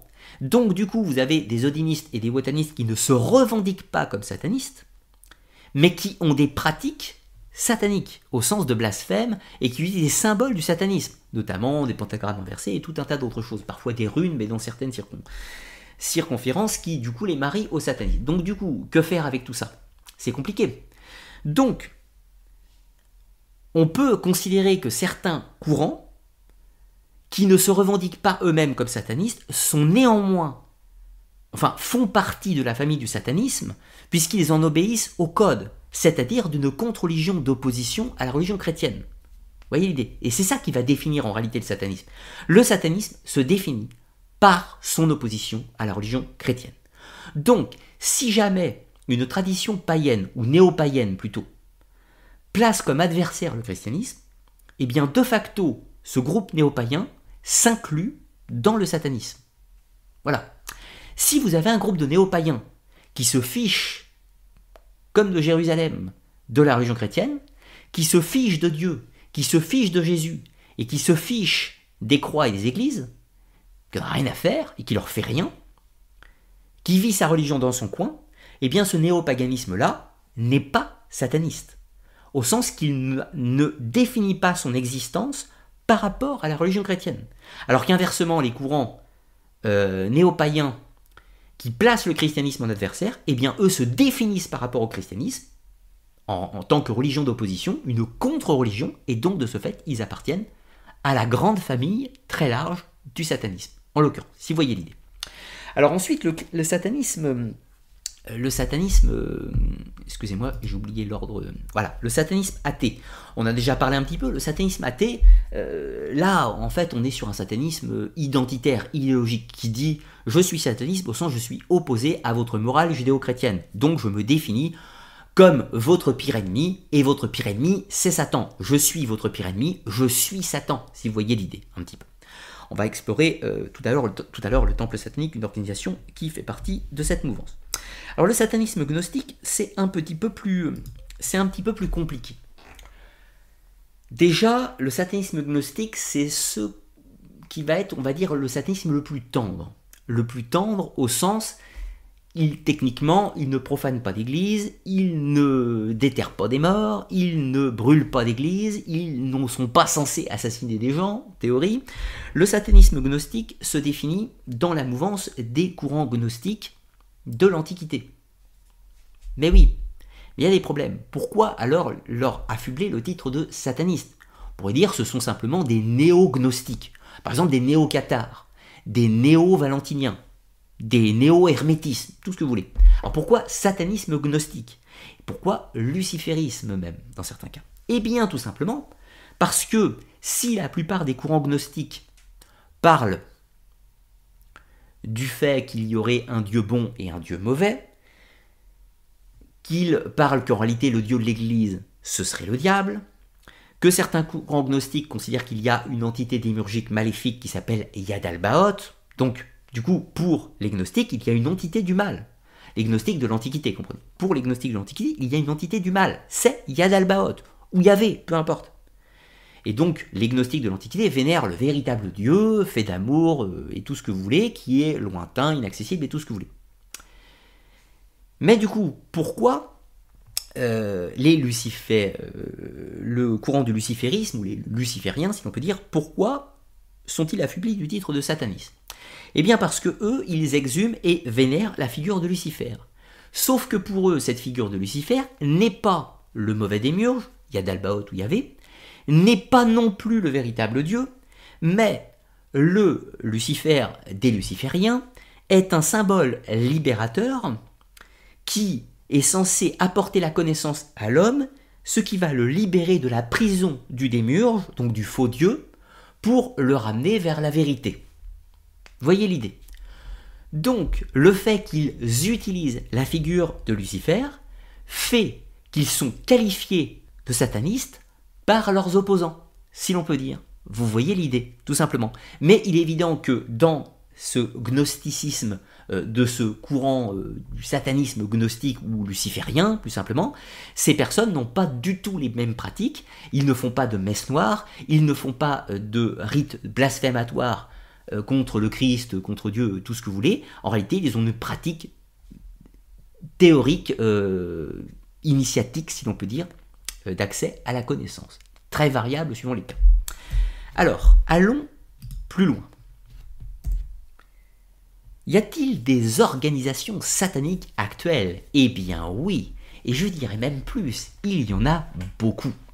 Alors là, euh, vous avez une organisation en Afrique du Sud, pour être exact, c'est une succursale de l'église de Satan. Donc vous avez une jolie euh, file indienne de satanistes convaincus, de personnages diaboliques, d'apôtres du mal qui viennent se regrouper à la vue de tous, euh, sous l'œil bienveillant des médias qui en font la promotion, ce qui prouve encore une fois que nos élites mondialisées sont en réalité des satanistes et font la promo du satanisme. Ou alors, dans une autre lecture, on peut considérer que ceci est particulièrement grotesque et ridicule euh, au plus haut point, mais voilà, des satanistes qui ne se cachent absolument pas, et qui sont fiers d'arborer leur costume noir à l'effigie du diable. Mais qui sont-ils, ces gens? On va tenter de le voir. Alors, la première organisation sataniste revendiquée comme telle, attention, euh, est apparu en 1966. 66, hmm, si on inversait le 9 juste avant, ça ferait le nombre de la bête. Alors, son fondateur, c'est Anton Sandor Lavey. Il a fondé son organisation la nuit de Walpurgis, la nuit d'un 30 avril, le jour de la fête des sorcières. Est-ce un hasard? Eh bien, certainement pas. Alors, quel est le type de cette organisation? Qu'est-ce que voulait Sandor, Anton, euh, Anton Sandor Lavey eh bien tout d'abord, le type le type de satanisme qui est, euh, qui est promu dans cette organisation, c'est une organisation qui n'est pas une société secrète, hein, c'est une organisation euh, duquel on peut s'inscrire, duquel on peut être membre. De nombreux acteurs hollywoodiens, de nombreux chanteurs, de nombreux euh, membres de groupes de black metal ont fait partie ou font encore partie de l'église de Satan. vous avez notamment de nombreux continuateurs de Lovecraft qui font partie de l'église de Satan. Donc c'est euh, une église qui existe réellement, qui est légale, qui existe aux États-Unis et qui existe dans tout un tas d'autres pays du monde, notamment en Afrique du Sud, qui compte plusieurs milliers de membres à travers le monde. Mais qu'est-ce qu'ils font? Eh bien, c'est ce qu'on appelle du satanisme athée ou du satanisme matérialiste, avec l'éloge de l'ego. Le texte majeur, c'est la Bible satanique euh, écrite par Anton Lavey et aussi d'autres textes qu'il a écrits par la suite avec des invocations à Satan et tout un tas d'autres choses. Et la doctrine de ce culte, c'est le seul Dieu, le seul véritable Dieu, comprenez, est l'individu, comprenez vous-même. Il est maître de son destin. Recherchez les plaisirs terrestres et le mode de vie hédoniste et leur culture. C'est la vision d'un Satan panthéisme qui représente la nature dans sa globalité, mais pour aller plus loin, en réalité, le satanisme d'Anton Lavey considère que Satan est une force qui est en nous, la force libératrice, la force qui nous connecte avec la nature, à nos plaisirs terrestres, à notre sexualité, à nos envies, à notre gourmandise, etc. Donc en gros, l'église de Satan d'Anton Lavey fait la promotion de tous les péchés capitaux. Soyez gourmands, ayez du désir, ayez des envies, ayez euh, tout un tas de choses. Si vous vous mettez en colère, eh bien vengez-vous et tout un tas d'autres choses. Donc le satanisme de l'église de Satan, c'est l'exact opposé de la morale chrétienne, tout simplement. L'église de Satan ne fait pas de sacrifice humain, l'église de Satan d'Anton Lavey ne fait pas euh, de rites sanglants avec euh, des vierges sacrifiées sur des autels. Non. En revanche, ils ont des femmes nues sur des autels et ils font des rituels blasphématoires envers la religion catholique, qui est leur ennemi. Et vous comprenez pourquoi? Tout simplement parce qu'ils font la promotion de morale anti-chrétienne. C'est-à-dire que leur morale est à l'antithèse du christianisme. Et donc, de ce fait, ils profanent la religion chrétienne. Profanent la religion chrétienne, leur autel, c'est une femme nue, ils versent du sang ou du faux sang dessus, ils font tout un tas de rituels, des baptêmes de sang, ils euh, mangent des hosties euh, blasphématoires, des orties et tout un tas d'autres choses, des radis à la place des hosties, tout un tas de trucs plus ou moins euh, folkloriques, si l'on peut dire, dans une idée qui dit votre Dieu chrétien n'existe pas, nous nous disons qu'il n'existe pas, tous vos morales sont ridicules et stupides, vous faites la promotion d'un au-delà glorieux alors que celui-ci n'existe pas, le seul véritable paradis c'est maintenant et tout de suite, il faut en profiter et c'est ce que nous allons faire. Ça, c'est la doctrine de l'église de Satan de Anton Sandor Lavey. Voilà. Vous voyez que on n'est pas sur euh, l'idée de la messe noire avec des sacrifices euh, et tout ce que vous voulez. C'est pas pour ça que c'est bien, je suis pas du tout en train de dire que c'est bien. Je dis juste que c'est une organisation qui existe et qui se revendique du satanisme, mais pas le satanisme au sens profanation dans les cimetières, si vous voulez. Ce qui ne veut pas dire qu'ils l'ont pas fait, dans certains cas. Ça, c'est un autre sujet. Alors, euh, pour vous donner quelques petits extraits, là vous avez les neuf représentations sataniques. Donc, euh, Satan représente la complaisance au lieu de l'abstinence, Satan représente l'existence matérielle au lieu de la promesse spirituelle irréaliste, Satan représente la sagesse sans détour au lieu de l'hypocrisie dans laquelle les hommes se complaisent, etc., etc., etc. Vous pourrez le consulter, bien évidemment, dans la Bible satanique de Anton Sandor. Là, vous avez une invocation à Satan, donc je ne vais pas le lire, imaginez que ça marche, ça serait terrible. Donc une invocation à Satan qui est toujours dans une idée de rituel blasphématoire, euh, d'antichristianisme. L'idée étant une fois, encore une fois, que pour euh, l'Église de Satan, euh, l'entité est en nous et que c'est notre ego et qu'il faut le laisser sortir. Donc l'invocation à Satan, c'est une invocation à l'ego personnel pour qu'il puisse se manifester, sortir et accomplir ses désirs. Alors allons un petit peu plus loin avec une, une autre société beaucoup plus récente, celle-ci, et qui possède la fameuse statue, euh, et qui possède la fameuse statue euh, dont je vous parlais, euh, dont je vous parlais préalablement. Alors, le temple satanique a été fondé en 2012. Alors vous allez me dire, encore une fois, mon, Dieu, le diable dans les rues de New York, dans les rues de Détroit en l'occurrence, et puis dans tout un tas d'autres pays, hein, parce qu'ils sont plusieurs milliers de membres à travers le monde, euh, vous allez me dire, c'est pas très sympa de vouloir invoquer le diable dans les rues américaines. Mais en réalité, ces gens-là n'invoquent pas le diable. D'ailleurs, ils ne croient pas non plus à son existence. Pour être exact, dans le temple satanique, ils ne croient pas à l'existence de Dieu, ils ne croient pas à l'existence de Satan, ils ne croient pas à l'existence des gens, ils ne croient pas non plus à l'existence des démons. C'est pas pour autant des gens sympathiques. Nous allons le voir. Alors, fondé en 2012 par Lucien Grieve et Malcolm Chari, quel est le type, du, type religieux, si l'on peut dire, euh, du temple satanique? Eh bien, c'est une religion satirique, non théiste, qui ne croit pas en Dieu, ou en quelque Dieu que ce soit, et qui est universaliste.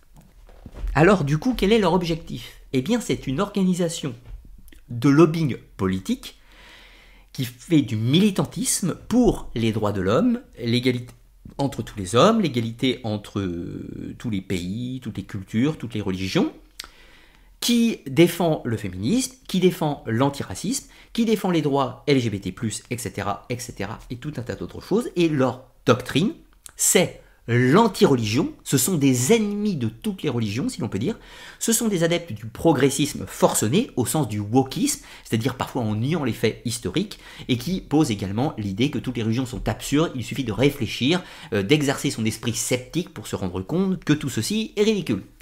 Donc le satanisme n'y est qu'un symbole de rébellion, de contre-culture, pour euh, mettre fin au monde d'avant, si l'on peut dire, dans une démarche... Euh, dans une démarche militante. Alors, ils ont tout un tas de préceptes divers et variés, hein, euh, divers et variés, pour en citer quelques-uns.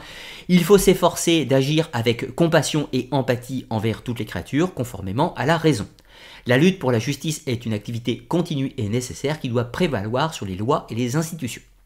Le corps d'une personne est inviolable, soumis à sa seule volonté un peu plus loin, les gens sont faillibles. Si nous commettons une erreur, nous devons faire de notre mieux pour la rectifier et réparer tout préjudice qui a pu être causé.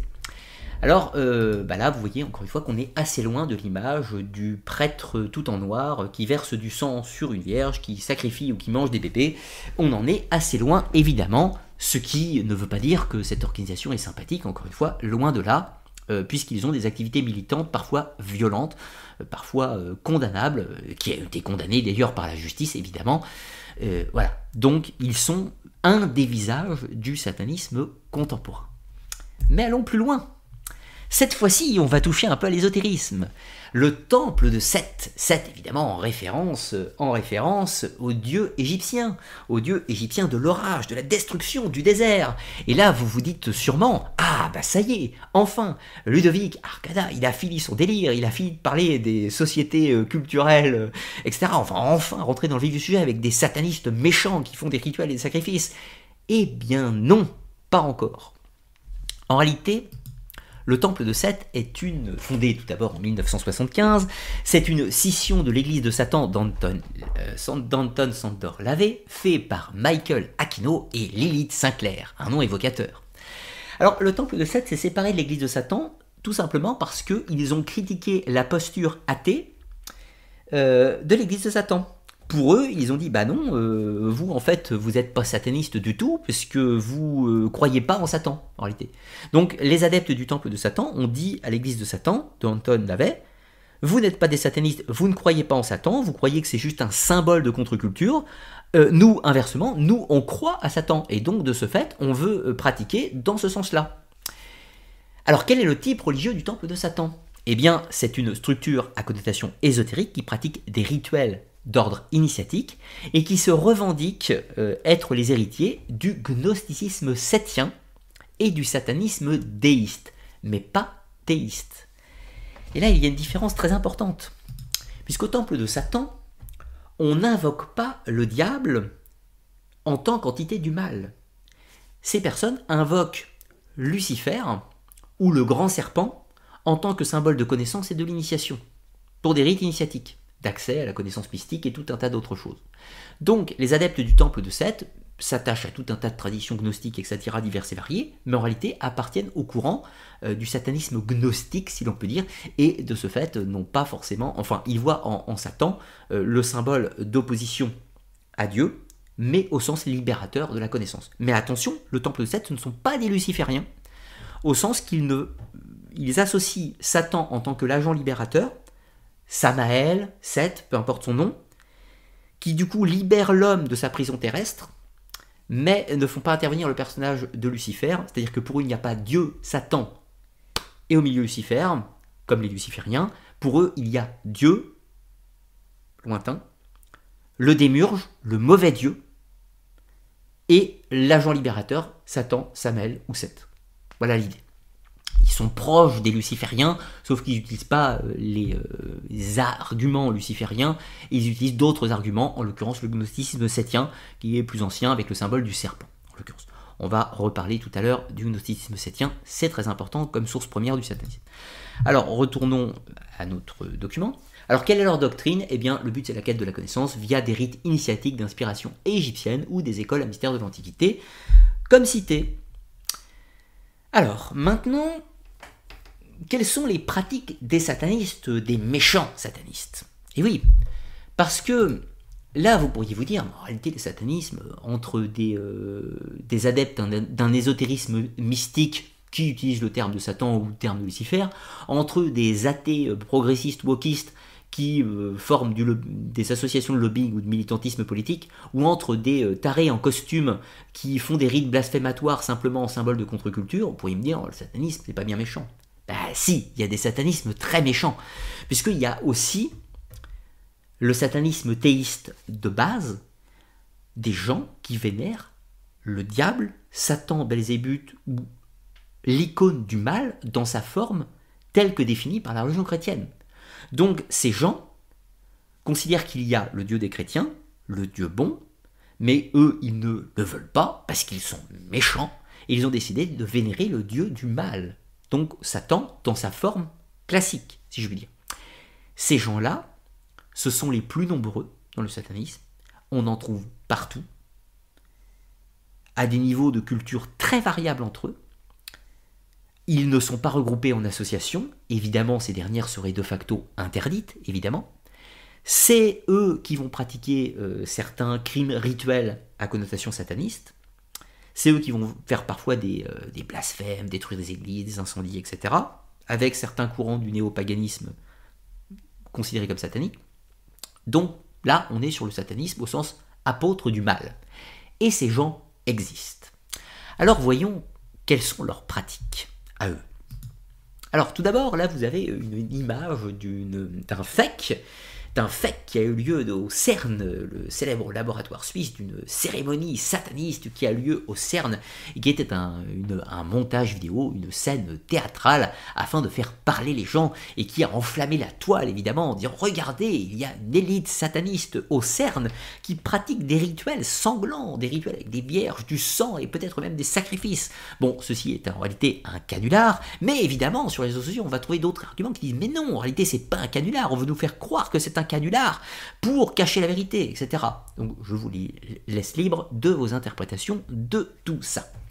Alors, quelles sont les pratiques des satanistes? On va trouver évidemment la messe noire, la profanation, les sacrifices rituels, la magie noire, la goétie et des autres activités euh, quotidiennes, mode, musique, art, etc. Euh, tout ça. Alors attendez, je retrouve où j'en suis sur mon diapo. Voilà, j'en étais là. Et on va pouvoir explorer tout ça. Alors, tout d'abord, la messe noire. La messe noire a pris naissance dans le passé. On va venir sur ses origines tout à l'heure. Mais aujourd'hui, il en existe encore. Il y a encore aujourd'hui des satanistes qui pratiquent des messes noires. Alors, qu'est-ce qu'une messe noire? Une messe noire, c'est une cérémonie d'inversion d'une messe chrétienne. Alors, une messe chrétienne, un prêtre, un autel, des fidèles, une hostie, du vin, du pain, tout ce que vous voulez, euh, une croix euh, dans un lieu de culte. Une messe noire, au lieu d'avoir une croix, on va la mettre à l'envers pour la retourner le symbole du christianisme. Sauf que je vous rappelle que la croix inversée, c'est aussi un symbole chrétien, puisque Saint Pierre, premier pape, a demandé d'être crucifié la tête en bas. Donc parfois, on a des chrétiens qui utilisent un symbole avec une croix en bas, représentant Saint Pierre, premier pape.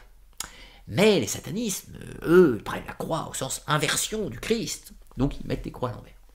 Ensuite, on va trouver au lieu de l'hostie, alors l'hostie, euh, vous avez tous probablement déjà mangé, hein, c'est pas très bon une hostie. Donc c'est pas très bon, c'est pas fait pour d'ailleurs. Euh, alors du coup, les satanistes, eux, ils font autre chose. Vu que c'est un symbole sacré, il faut que ça soit un symbole de blasphème. Alors, accrochez-vous bien, faites sortir les enfants. Vous avez trois secondes. Un, deux, trois, c'est bon. Alors du coup, euh, l'hostie diabolique, ça consiste à, par exemple, mélanger ça avec de l'urine, euh, des matières séminales humaines, etc., des excréments, du sang, bien évidemment, euh, ou tout un tas d'autres choses. Alors ça, c'est pour les pires. Alors il y en a d'autres, un petit peu plus soft, qui prêtent simplement des aliments pas bons, des aliments pas bons, ou amers, ou etc., tout ce que vous voulez. Mais on trouve de sacrés tarés, quand même. Alors, ensuite, on va trouver bah, le prêtre, évidemment. Alors, évidemment, dans la messe euh, satanique, l'idéal, l'idéal, ce serait d'avoir un prêtre défroqué, un prêtre hérétique, un prêtre qui a été formé à la prêtrise, mais qui a abjuré sa foi ou qui a été rejeté, qui a été excommunié. Donc ça, c'est le combo. Évidemment, les satanistes manquent un peu de prêtres défroqués, alors ils font avec ce qu'ils ont, c'est-à-dire qu'ils font eux-mêmes en général, ils mettent une toge, etc. et tout ce que ils héritent des incantations à l'envers, notre Père en sens inversé, le jour où vous salue Marie en sens inversé, ou tout un charabia attrapé dans des grimoires euh, anciens, type le dragon rouge ou autre, euh, dont la plupart du temps ils ne savent pas ce que cela veut dire, mais peu importe, ça fait beau. D'ailleurs, c'est le but de la messe noire. Le but de la messe noire, c'est euh, que les gens fassent un symbole d'inversion en général, c'est pas forcément les satanistes les plus convaincus qui les font. Les satanistes les plus convaincus, ils font autre chose, qu'on va voir après. Donc la messe noire, on inverse tout, évidemment. Alors au lieu de l'autel, on met une femme nue, on met du sang sur elle, etc. Tout ça. Et dans les pires des messes noires, euh, techniquement, il y avait des sacrifices humains. On tuait la Vierge, on tuait des enfants, on les dévorait, etc. On verra que l'inspiration première de la messe noire, c'est le sabbat des sorcières, mais tel que raconté par les inquisiteurs. Pas forcément le sabbat tel qu'il existait réellement, bien entendu. Alors après, les profanations. Alors ça, c'est une pratique très courante du, satanisme militant, hein, si on peut dire. Le satanisme militant euh, fait du christianisme son ennemi. Fait du, christianisme son ennemi, donc il veut profaner les symboles du christianisme. Il détruit des églises, il détruit des tombes, il euh, profane à l'intérieur des églises, il retourne les crucifix, il fait des pentagrammes inversés et tout un tas d'autres choses. Donc les satanistes font des profanations. Et ils doivent être condamnés pour ça par la loi bien entendu. Ensuite, il y a des sacrifices rituels. Alors, ça, c'est pareil, ça va un peu dans la même idée que la messe noire et le blasphème. Ça existe encore. Il y a encore des satanistes qui, euh, trucident, qui trucident des poulets, qui trucident des, chats ou tout un tas d'autres choses. Euh, ça existe. Mais très honnêtement, ce n'est pas le plus fréquent. La plupart des activités des satanistes euh, moyenne gamme euh, qui vénèrent le mal, en réalité, ils s'attaquent pas trop aux bestioles, ils s'attaquent plutôt aux tombes, aux églises, aux bâtiments qui ne peuvent pas se défendre. Mais ça existe. Dans tout un tas de pays du monde, pas beaucoup en France, mais les sacrifices d'animaux existent encore. Les sacrifices humains existent encore dans certains pays. Euh, voilà, il y a des gens qui euh, sont accusés, qui ont été accusés de, bah, de crimes sataniques et qui ont fini en prison, hein, en France notamment. Il y a eu un cas en 2007, encore un jeune, jeune homme, inspiré par Satan, a tué un prêtre pour motif euh, sataniste. Vous avez en 96 en France des quatre ados paumés euh, qui ont, déterré un corps et profané euh, des sépultures et ils ont condamné pour ça. Donc le satanisme existe et se manifeste dans la société, bien évidemment comprenez le satanisme, le satanisme au sens apôtre de Satan, au sens apôtre du mal, avec l'idée de la religion chrétienne en tant qu'ennemi. Ça, c'est très important. Ensuite, les activités quotidiennes du satanisme, eh bien la plupart du temps, en fait, les satanistes regroupent dans des bars sataniques où ils écoutent de la musique satanique euh, avec du black metal, où il y a des paroles sataniques dans la musique. Ils se regroupent, ils s'habillent tout en noir, ils abordent des bagues sataniques, des sigils de Lucifer inventés en 2007, des croix de Léviathan euh, de protection contre les forces du mal euh, qu'ils veulent appeler. Ils portent des pentagrammes inversés, mais suivant comment on porte la bague, ça peut être dans les deux sens. Donc ça peut être un symbole positif dans certains cas. Donc voyez l'idée en réalité. Euh, beaucoup, beaucoup de satanistes en réalité ont plus une manifestation culturelle visuelle, tatouage, musique, cinéma et tout un tas d'autres choses, plutôt que du, réel, du véritable satanisme. Euh, les, vrais satanistes euh, qui font des rites, etc., sont un peu, petit peu plus rares et en général plus discrets. Alors du coup, ça pose la question de la messe noire. Pas de la messe noire, de la magie noire. Si les satanistes type l'église de Satan font des messes noires par rejet de la société et par euh, dérision des symboles chrétiens, si euh, des gens font des messes noires dans un but caricatural, théâtral, il y a des gens qui ont réellement des activités de magie noire. Ceux-là font pas beaucoup parler d'eux, ceux-là ont des objectifs, et ça, ce sont réellement les satanistes les plus dangereux, si je puis dire. Ce ne sont pas forcément eux qui profanent les tombes, ce ne sont pas forcément eux qui incendient les églises, et ce ne sont, pas forcément eux euh, qui, euh, que vous pouvez identifier dans la rue. Ces satanistes-là ne se revendiquent d'ailleurs en général pas comme satanistes. Ces gens se revendiquent sous tout un tas d'autres noms que nous explorerons par la suite. Ces gens-là sont néanmoins considérés comme sataniques vus de l'extérieur, même si on les identifie pas. On les appellerait satanistes. Alors la pratique de la magie noire et de la goassie, c'est quoi Eh bien, ce sont des gens qui vont faire un rituel de magie cérémonielle, avec, vous savez, le cercle sur le sol, avec une épée dans une main, le bâton, les encens, les bougies, etc. Qui vont euh, écrire des phrases, des mots, qui vont faire une incantation, trouvée dans quelques vieux grimoires. En général, ceux-là, ils connaissent les invocations, ils savent ce que ça veut dire, et qui vont invoquer des démons ou le diable, et qui vont invoquer, euh, je sais pas, je dis une bêtise, et qui vont invoquer le démon Bélial. Qui vont invoquer le démon Bélial. Ces gens, pourquoi ils font ça? Est-ce qu'ils euh, ont envie de servir Bélial? Peut-être. Mais la plupart du temps, non. C'est que ces gens-là, ce qu'ils veulent, c'est du pouvoir. Du pouvoir, ils veulent de la richesse, l'amour, les plaisirs de la sexualité, les plaisirs des femmes, les plaisirs des hommes, suivant leur sexe. Ils veulent euh, de la richesse, de l'argent, un nouveau boulot, éliminer leurs ennemis, tout un tas d'autres choses. Et ils vont invoquer Bélial pour ça. Ils vont invoquer Bélial pour que Bélial fasse ses actions pour eux, lui rapporte euh, tous ses plaisirs. Donc ces gens-là ne sont pas forcément des serviteurs du diable, mais ont décidé de se servir du diable indirectement, de se servir du diable pour améliorer leur vie matérielle, leurs plaisirs, leurs désirs, leurs envies égoïstes. Ces gens sont les, vrais satanistes en réalité, les vrais adeptes du diable, au sens où ils utilisent les puissances diaboliques pour leur profit. Ces adeptes, Stanislas de Guaita l'appelait la cabale de Satan panté. Les personnes qui sont instruites des sciences de l'ésotérisme, des sciences de l'occultisme, mais qui ont décidé de les utiliser pour leur profit personnel, pour satisfaire leurs envies, leur ego, et qui, de ce fait, pratiquent la plus sombre des magies, la Goétie, tout simplement. Voilà globalement les pratiques du satanisme. Et en général, elles ne se mélangent pas. Hein. Le type qui fait des profanations dans un cimetière, en général, il fait pas de magie de Goétie. Ou alors il fait semblant avec trois bricoles et trois bougies. Mais il fait pas de trucs sérieux, en général. Le type qui fait une messe noire euh, folklorique avec euh, des matières euh, innommables à manger, en général, c'est pareil, il fait pas fait pas de Goétie. Et puis inversement, celui qui fait de la goétie ne pratique pas de messe noire, ne fait pas de blasphème, et inversement. Ces gens ne se mélangent pas tellement, ne se connaissent pas entre eux en général la plupart du temps, et de ce fait ne se fréquentent pas non plus. Et d'ailleurs, ils n'invoquent pas le diable pour les mêmes raisons du tout. Alors, allons un petit peu plus loin avec les pratiques et les dangers et dérives du satanisme. Alors, on en a, euh, on en a euh, cité, euh, on en a cité pas mal. On a cité pas mal. Excusez-moi, je fais une petite pause pour mettre des messages dans le chat, puisque je vais faire une première phase euh, de questions. Première phase de questions. Donc je place quelques petits symboles. Voilà. Comme ça, si vous avez des questions dans le chat, vous pouvez les poser. J'y répondrai après la fin de cette première partie. Alors là, vous avez euh, une église qui a été profanée euh, dans le table, hein, par chez moi, donc avec des symboles, euh, des symboles dits sataniques. Vous avez une croix inversée, donc symbole satanique probablement. Vous avez un pentagramme, vous voyez dans le bon sens.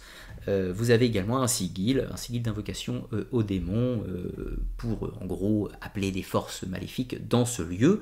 Donc là, on est sur probablement, hein, je me livre à une interprétation bien sûr, vous avez une, représentation de gens qui se définissent comme satanistes au sens antichrétien et qui probablement considèrent que, que la morale chrétienne est est, mauvaise à leur point de vue et qui se définissent comme étant, euh, comme voulant s'émanciper de la morale chrétienne et servir euh, le diable au sens force libératrice. Donc on est probablement sur euh, des satanistes théistes, donc qui croient en l'existence des forces du mal et qui considèrent qu'elles sont, qu'elles sont en opposition avec les forces chrétiennes, en l'occurrence. Alors là, vous avez des choses pas rigolotes du tout. Hein. C'est une vague d'incendie criminel qui a eu lieu en Norvège entre 92 et 96, suivie de d'autres vagues par la suite, puis certaines euh, inspirations. Euh, si vous avez certaines, euh, enfin, certains groupes dans d'autres pays se sont inspirés de ces, de ces incendies, notamment en France, notamment en Italie, en Allemagne, en Angleterre, au Canada, aux États-Unis. Donc la plupart du temps, ces, ces incendies ont été pilotés par des groupes de black metal qui se revendiquent sataniques et qui ont appelé, euh, euh, à, incendier ces lieux. Et euh, certains d'entre eux ont été condamnés pour ça et ont même fini en prison. Alors vous avez aussi des innombrables profanations de cimetières et d'églises qui ont lieu en France et partout ailleurs. Donc là vous voyez l'intelligence, hein, des phrases écrites euh, très timidement avec euh, Rescue in Pace, phrase qu'on retrouve dans l'histoire de Rennes le Château, hein, et comme quoi les choses se mélangent. Euh, paix à son âme, 666, un pentagramme dans le bon sens, une, un symbole phallique peu glorieux ici, voilà, tout un tas de symboles divers et variés, sans grande intelligence, passés un petit peu partout par des gens au cerveau limité.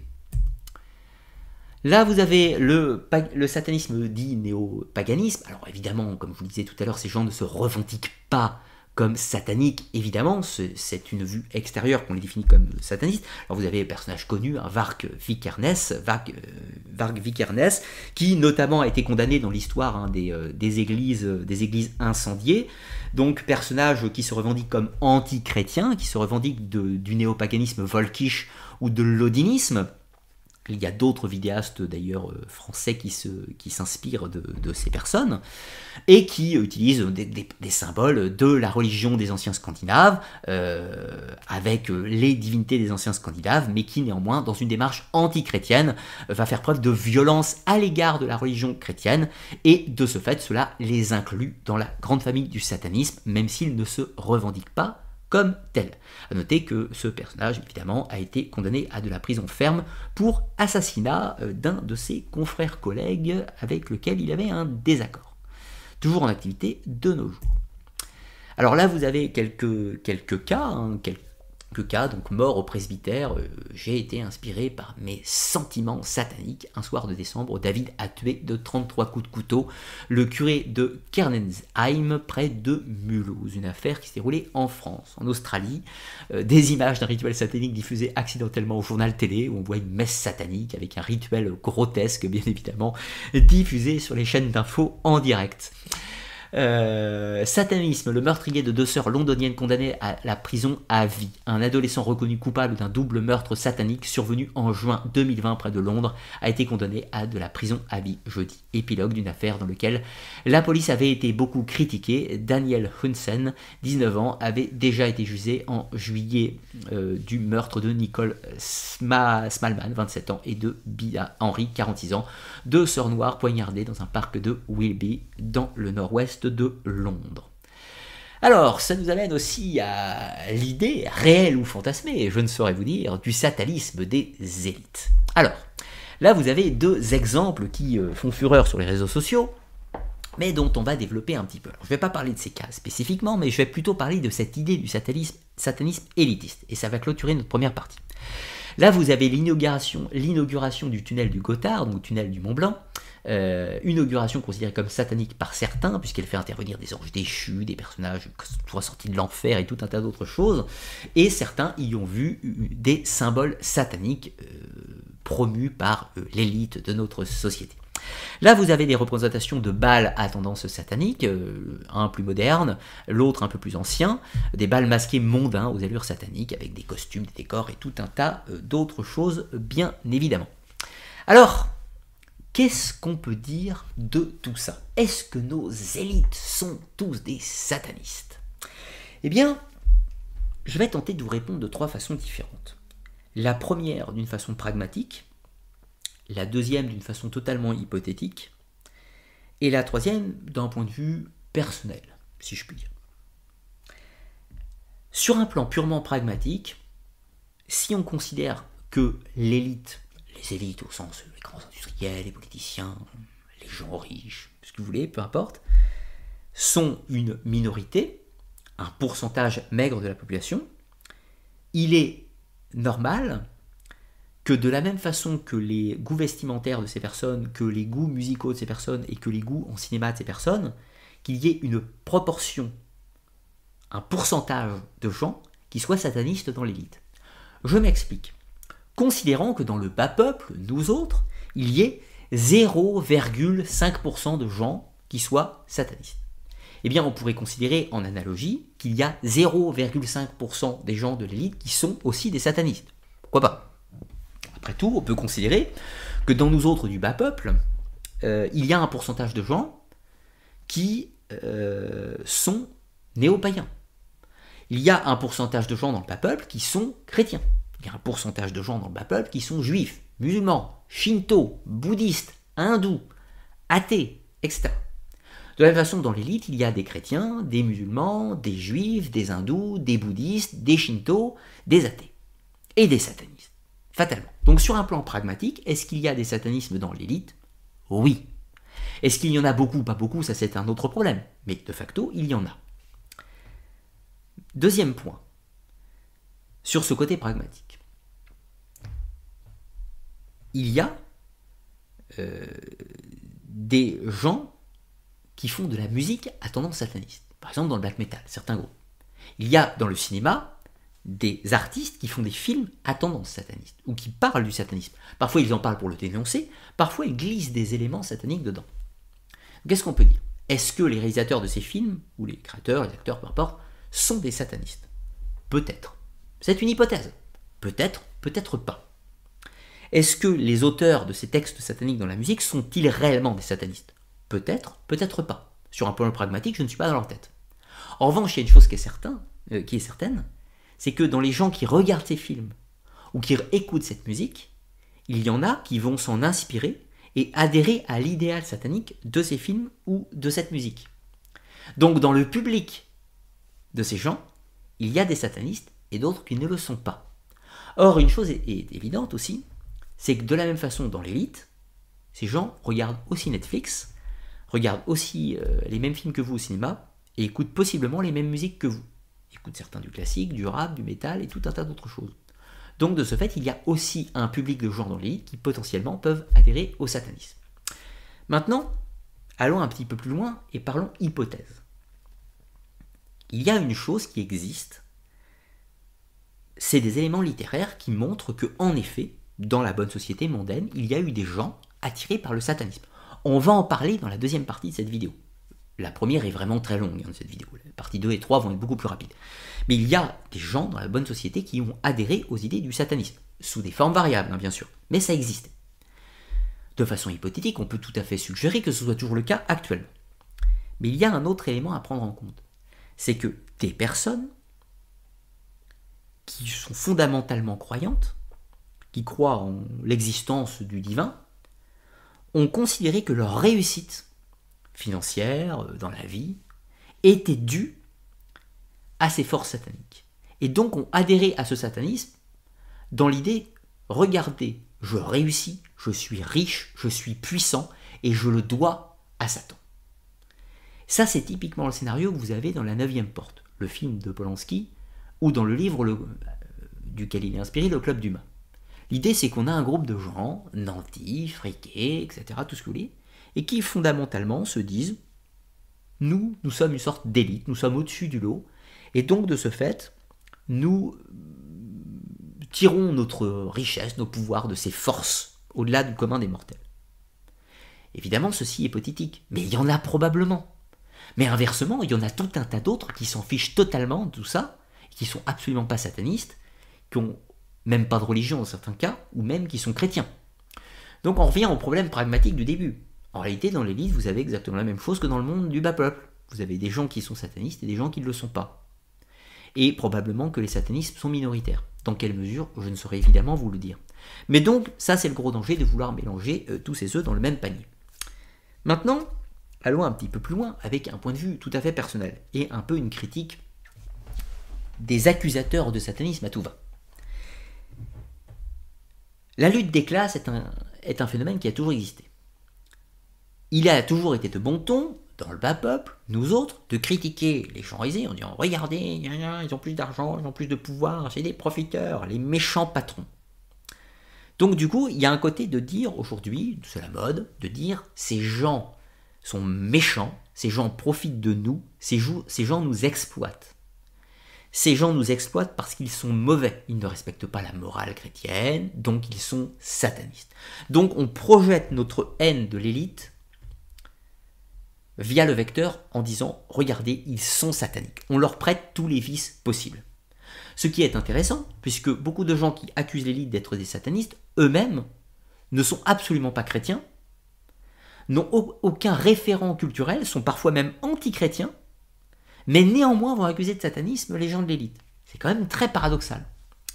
Alors après, on a un autre problème. C'est que du coup, on a des idéologues de gauche qui vont accuser l'élite d'être des satanismes d'extrême droite.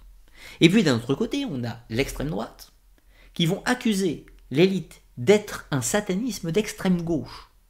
Vous voyez le schmilblick dans cette histoire. Et puis on a l'extrême centre qui se fait accuser de satanisme puisqu'il est ni l'un ni l'autre, etc. Vous voyez, tout le monde peut se faire accuser de satanisme dans l'élite. C'est le principe du réceptacle, réceptacle de la haine de l'autre. Peu importe comment. Ce qui ne veut pas dire qu'il n'y a pas réellement des satanistes dans l'élite. Bien sûr, c'est logique, ne serait-ce que par une notion de pourcentage. C'est normal. Alors, pour conclure avec cette partie sur le satanisme contemporain. Le satanisme est partout. Le satanisme est omniprésent. Il s'est imposé dans la société sous des formes totalement variables, et la plupart du temps, il est plus ridicule que méchant. Néanmoins, il y a réellement un satanisme méchant qui existe, avec des adorateurs du mal, et qui ont des activités criminelles, d'incendie, de profanation, de meurtre dans certains cas. Vous avez un satanisme idéologique au sens contre-société, en général athée et qui voit le diable comme un symbole de rébellion. Et voilà, ce sont des idéologues politiques d'un courant ou de l'autre. Vous avez des satanistes qui sont dans une démarche ésotérique, on va en reparler tout à l'heure. Et puis vous avez les satanistes méchants, euh, excusez-moi, les satanistes méchants, on va parler, les satanistes paumés, qui voient ça comme un symbole identitaire euh, pour s'identifier à un groupe, au sens rejet du christianisme, rejet de la société, et qui euh, font des tatouages, portent des bacs avec des sigils, euh, des sigils modernes, et tout un tas d'autres choses. Les seuls véritables dangereux satanismes, ceux qu'on peut clairement identifier, c'est ceux qui sont violents par leurs actes antichrétiens. Et là, de ce fait, c'est le cœur du satanisme, c'est qu'en réalité, celui-ci ne se définit que par une opposition au monde judéo-chrétien. Il n'y a pas de satanisme sans christianisme. Et oui, par nature. Puisque si on parle du diable, c'est soit qu'on est l'ennemi de Dieu au sens du chrétien, soit qu'on est l'ennemi de la morale chrétienne. De la morale chrétienne au sens des vertus, la justice, euh, euh, la justice, la tempérance, euh, la, chasteté, le fait de des privations, le mariage le mariage et la fidélité, enfin, etc. Donc souvent, le satanisme est opposé soit au principe de la divinité chrétienne, soit à la morale chrétienne. Mais il n'y a pas de satanisme sans ça. Maintenant, je réponds à quelques-unes de vos questions pour atteindre les deux heures d'émission bientôt. Et ensuite, nous poursuivrons euh, avec la partie 2 et 3 qui seront un petit peu plus rapides. Alors, avez-vous des questions? Je regarde. Euh, question de Anthony Blackwell. Je viens d'Albi dans le Tarn euh, pour la profanation tout à l'heure, et c'est juste un petit con qui doit avoir 16 ans. Ben oui, la plupart du temps, c'est des, euh, gens à esprit limité qui font des symboles de ah, je suis pas content, je suis sataniste et je profane quelque chose. Donc pour moi, il n'y a pas de. A pas de remède miracle, c'est direction la prison. Tout profanateur, quel qu'il soit. Je, je sors de ma zone de réserve avec le vandalisme, je ne supporte pas le vandalisme, quel qu'il soit. Euh, nous sommes les 99%. Bonsoir. Que penses-tu justement du lobbying maçonnique progressiste euh, C'est compliqué. Alors, je vais tenter de te répondre. Qu'est-ce que je pense du lobbying maçonnique euh, de la franc-maçonnerie progressiste? Eh bien, la première chose déjà, c'est que la franc-maçonnerie, c'est comme le satanisme. Il y a plein de franc-maçonneries différentes. Donc, il y a une franc-maçonnerie dite sociétale, progressiste, est-ce qu'on peut leur qualifier, euh, est-ce qu'on peut les qualifier de satanistes Ils sont progressistes? le temple satanique se revendique du satanisme. La franc-maçonnerie dite sociétale ou progressiste ne se revendique pas du satanisme. Ils font des rituels, d'initiation divers et variés, ils parlent des sujets de société. Est-ce qu'ils revendiquent du satanisme? Non. Est-ce qu'ils sont sataniques? Eh bien, ils sont sataniques pour les chrétiens, pour ceux qui sont anti-progressistes.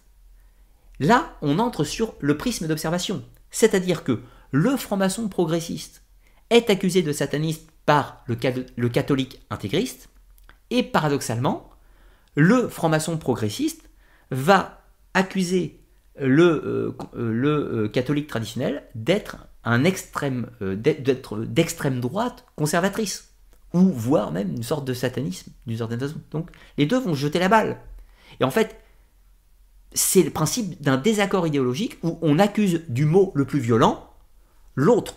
Le franc-maçon progressiste accuse le chrétien, le chrétien conservateur d'être l'extrême droite, parce que pour lui c'est la pire des insultes, il va l'accuser d'être un néo-nazi, clairement. Et puis, encore une fois, le euh, catholique conservateur va lui donner la pire insulte qui soit, c'est-à-dire satanisme. C'est logique, encore réalité, ça veut rien dire cette histoire-là. Et puis ensuite, il y a tout un tas de franc-maçonnerie dites traditionnelles, ésotériques, occultistes, etc. et tout un tas d'autres choses qui ne sont pas progressistes en l'occurrence. Il y a des francs-maçons conservateurs. Ça existe. Par exemple, Grande Loge nationale française, Grande Loge traditionnelle symbolique opéra, etc. Et ils sont souvent en désaccord d'ailleurs avec les autres courants. Donc, c'est plus compliqué. Je ne prends pas toutes les questions, hein, j'en prends quelques-unes, hein, celles que je vois dans, la liste, sinon je vais, faire 10 heures d'émission. Je prends, je pioche. Alors, question de Nemrod Sem. Question t un profil sociologique majoritaire pour les satanistes? Classe populaire moyenne, aisée, supérieure Merci pour ton travail encyclopédique par ailleurs. Eh bien, merci beaucoup. Alors, les profils euh, des satanistes. On en a euh, plusieurs. On pourrait faire une émission complète sur les profils. Le premier profil, c'est l'ado paumé. L'ado paumé, en recherche de repères, il a 16-17 ans, en général famille, catholique, en général famille catholique, classe moyenne, euh, famille, catholique classe moyenne, éducation religieuse mais modeste, genre un peu de caté en enfance, et puis il y a un côté contre-religion, contre les repères, contre la morale, contre les repères familiaux, et donc satanisme, j'ai des bouquins, il s'habille en noir, il se maquille, il écoute du black metal. Ça c'est le profil sociologique. C'est l'ado paumé, il va se trouver, il faudra un peu de temps. Se trouver, il faudra un peu de temps à la maturité, à l'âge adulte. Voilà, c'est cheminement normal. C'est une phase de contre-culture. Ça se matérialise par euh, le rap, ça se matérialise par le courant punk et tout un tas d'autres éléments contre-culturels. C'est pas forcément le satanisme, ça peut être le satanisme parmi tous les autres. Voilà. Mouvement gothique, souvent proche du satanisme, même si les gothiques se revendiquent pas forcément du satanisme, hein. mais ils sont considérés comme tels par la société. Donc voilà. Ensuite, on a un deuxième profil, c'est euh, le, là c'est l'adulte, le jeune adulte, 20-30 ans, 20-30 ans, qui pour X raisons n'a pas eu euh, n'a pas eu le destin qu'il souhaitait. Un échec, euh, peut-être échec scolaire, peut-être échec professionnel, peut-être échec amoureux, peut-être échec dans la vie.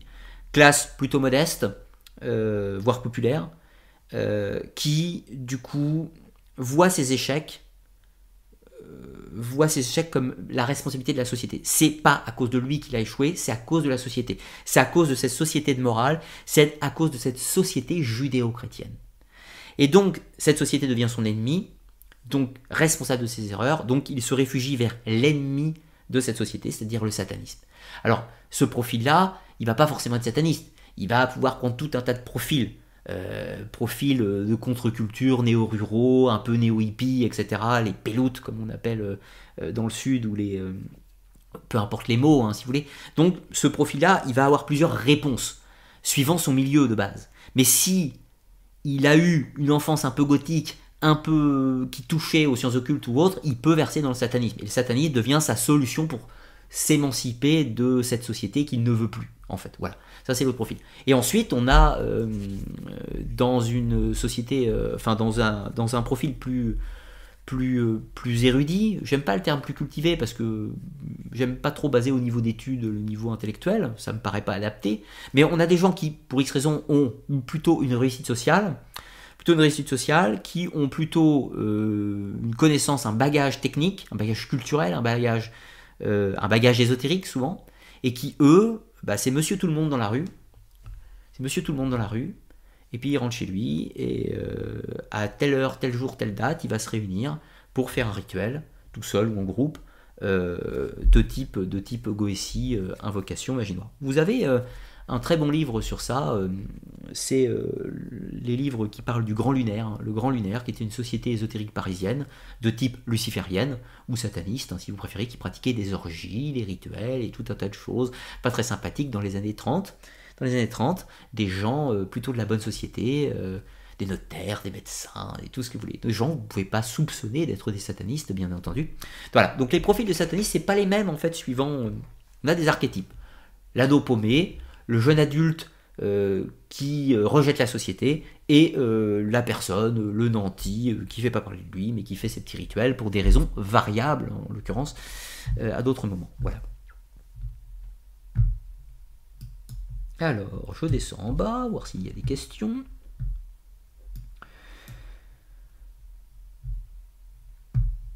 mon chat déraille un petit peu, mais ça va marcher. Euh, question de Gabriel Petronella. Que penses-tu de la théorie des Templiers qui vous un culte à Baphomet? Je ne vais pas répondre en détail, tout simplement parce que j'ai fait une émission complète de 45-50 minutes sur le Baphomet, où tu trouveras euh, la réponse à ta question. Donc je te revois à la vidéo où tu auras la réponse à cette question. Question, euh, c'est pas une question. Chantal Auger qui nous dit Je suis sataniste et je ne gouverne pas le monde. Et oui, c'est souvent le risque, les satanistes ne gouvernent pas souvent le monde. Mais beaucoup croient qu'ils le gouvernent.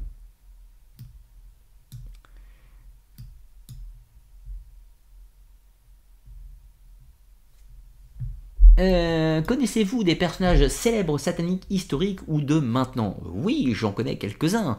Euh, la plupart sont morts dans ceux que je connais et nous en parlons juste après. Pour l'instant encore deux, trois petites questions, piochez au hasard.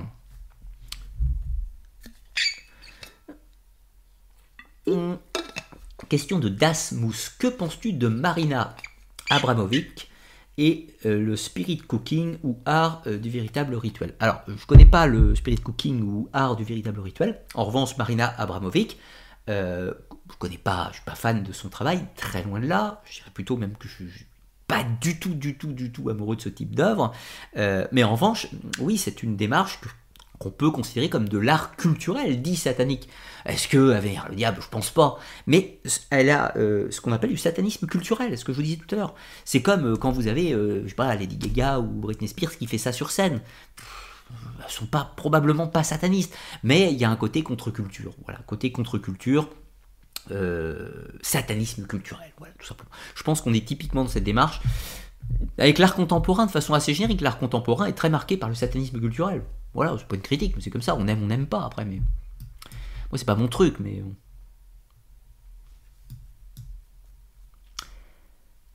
Comme vous l'avez déjà dit dans une vidéo, le satanisme peut être notre boulanger, notre banquier, etc. Ils vivent cachés. Mais ça, c'est certain. Enfin, les, satanistes euh, qui ont des pratiques rituelles vivent, vivent cachés, sans aucun doute. Les, les adeptes d'un satanisme au sens actif, magique, eux, ils vivent cachés. Après, les, satanistes crétins qui font des incendies, euh, des incendies, des profanations et autres, eux ils vivent pas cachés et heureusement on arrive souvent à les trouver pour les foutre en tôle. Alors je descends en bas, s'il y a une autre question. Alors question de Alice Traingrazor. Question Arcana, merci. merci à toi d'être ici. As-tu des exemples de groupes de satanisme, de satanisme identifiés et organisés en Israël ou dans les pays arabes hors christianisme? Des groupes organisés, je, n'en connais pas. En revanche, euh, ça existe. Sauf que dans le monde arabe, dans le monde arabe, on n'appelle pas ça le satanisme, on appelle ça le shaitanisme. C'est exactement la même chose, vous aurez compris l'idée. Euh, du coup, le shaitanisme qui se définit en opposition à la religion de l'islam, logique. Et vous avez dans les pays musulmans euh, des, euh, des, organisations, des associations de lutte contre ça. Vous avez des, euh, alors c'est pas le Hezbollah, c'est une autre. Le, j'ai plus le terme exact, mais il y a une organisation, hein, une sorte de d'inquisition dans le monde musulman qui, qui, dont son travail c'est de chasser les satanistes pour les détruire. Hein, clairement, ça existe. Et à la mode, acquisition du Moyen Âge, hein, ça rigole pas dans ces pays. Donc non, non, ils vivent cachés là-bas, vous, vous doutez. Euh, ça se passerait pas très bien. Allez, dernière question.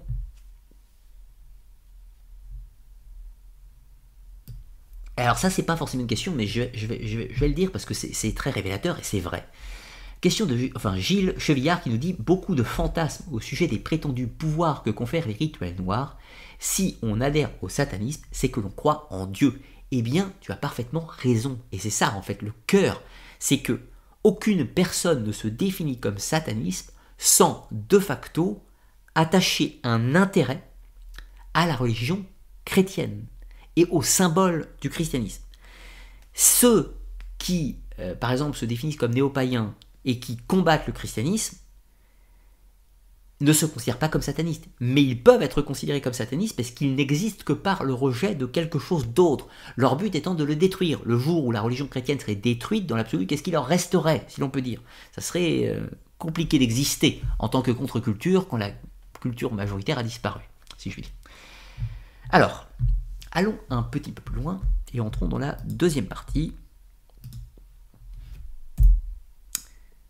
Ah oui, un petit remerciement bien sûr pour ceux qui aiment mon travail. Je vous rappelle que vous pouvez soutenir la Web TV sur Tipeee, bien entendu, ce qui me permet de continuer à vous proposer des émissions. Pour ceux qui le souhaitent, le lien est en description.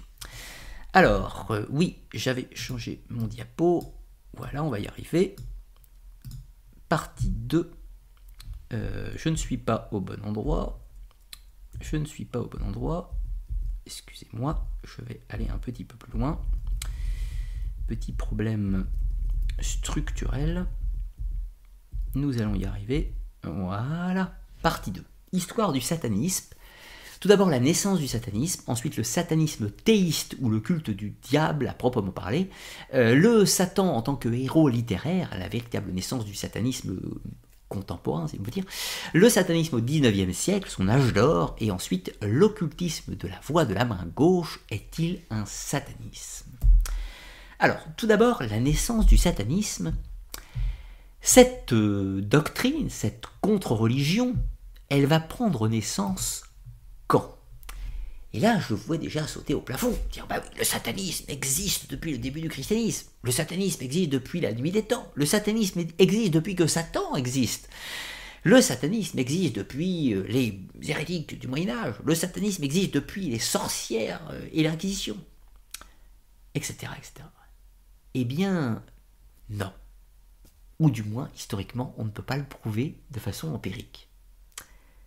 En réalité, les premières manifestations de satanisme telles qu'on peut les concevoir, au sens sataniste, cela apparaît au XVIIe siècle. Tout ce qui se passe avant, on peut dire qu'il y a des pratiques diaboliques, on peut dire qu'il y a des gens qui vénèrent le diable, on peut dire qu'il y a des va des sorcières, tout ce que vous voulez. On peut dire qu'il y a des hérésies. On peut dire qu'il y a des gens qui font des pactes avec le diable ou tout un tas d'autres choses, mais on n'emploiera pas le terme de satanisme. Et on va voir pourquoi. Alors, au XVIIe siècle, il y a plusieurs éléments concomitants qui vont expliquer la naissance du satanisme. Tout d'abord, nous sommes juste avant la phase des Lumières. Ensuite, c'est le moment où l'Inquisition perd un peu de sa puissance, c'est le moment de Descartes, culte de la raison, etc. C'est le moment où on arrête la chasse aux sorcières. C'est le moment où on arrête de chasser des gens pour sorcellerie, c'est le moment où on arrête de chasser des gens pour pacte avec le diable, c'est le moment où on arrête de brûler des gens qui servent, soi-disant, le diable. Et tous ces gens-là, on va les basculer dans la superstition, en disant en fait, tous ces gens qui prétendent servir le diable, tous ces gens qui pratiquent des rituels ou autres, ce sont euh, des, des charlatans, ce sont des fous, ils ne sont pas responsables de leurs actes, euh, tout ce que vous voulez, et tout, tout, ce, tout ce qu'ils le font, c'est du folklore. C'est la disparition de la chasse aux sorcières, de l'Inquisition, dans sa forme primaire, et l'entrée dans la superstition de tout ça. Même de ceux qui faisaient le pacte avec le diable. Et paradoxalement, c'est à ce moment-là que le satanisme va prendre naissance. Pourquoi? Eh bien parce que tout d'un coup, on s'est mis à pouvoir critiquer la religion aussi. La religion a commencé à perdre pied un petit peu, on a commencé à pouvoir la critiquer. Et vu qu'on pouvait critiquer la religion, les gens ont commencé à développer un goût dans l'élite. Alors là, par contre, c'est clairement dans l'élite, l'élite bourgeoise parisienne. Excusez-moi, je vais m'attraper un mouchoir, s'il se trouve par ici. Voilà, c'était ça. Excusez-moi.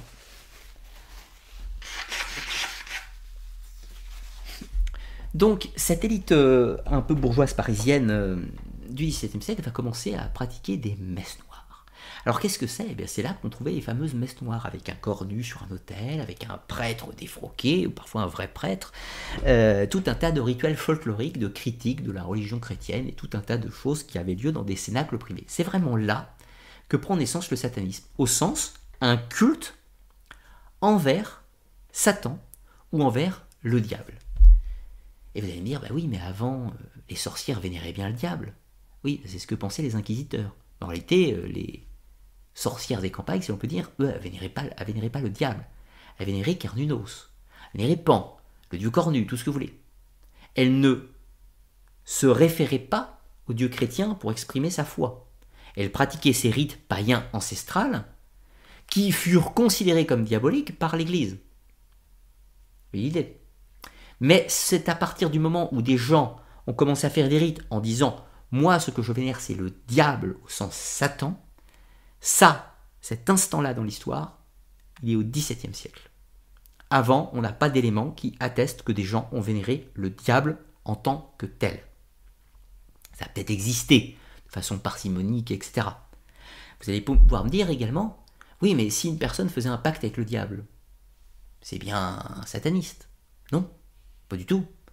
Si vous avez une personne type Faust, Docteur Faust, tel que raconté dans le roman, imaginons un personnage réel qui existait avant, Docteur Faust fait un pacte avec le diable. Son but de faire un pacte avec le diable, c'est d'obtenir les femmes, la richesse, le pouvoir, les connaissances. Il vénère pas le diable. À aucun moment il, fait, il que le diable, il vénère le diable au sens je vais répandre le, le mal sur terre, euh, je vais servir le diable pour que son grand dessein s'accomplisse.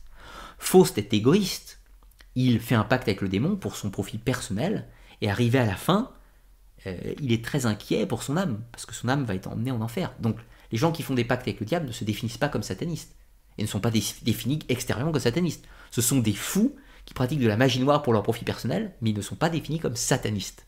Vous voyez la nuance? Alors du coup, revenons à notre XVIIe siècle. Là, on va avoir des messes noires, des gens qui ont réellement un culte envers le diable, dans le but de servir le diable, de se faire ses apôtres, si l'on peut dire.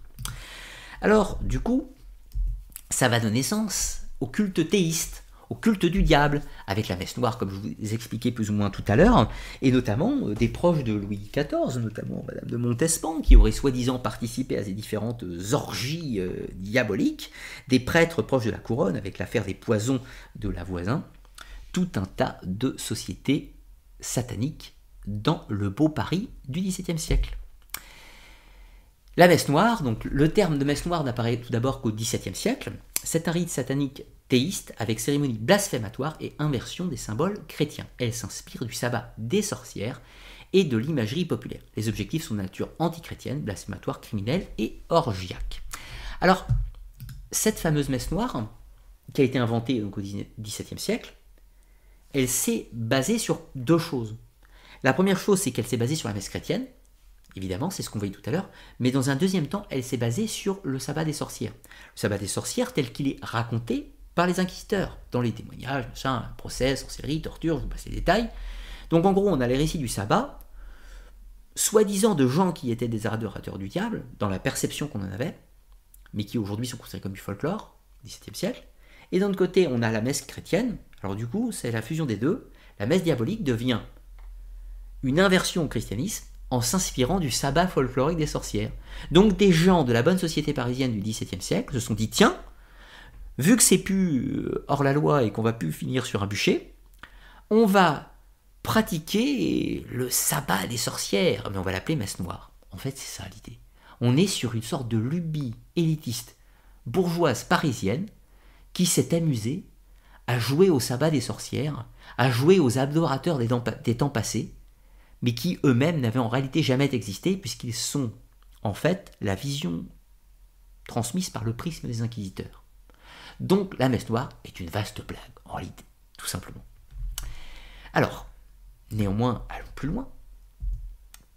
Et vous avez les démonolâtres.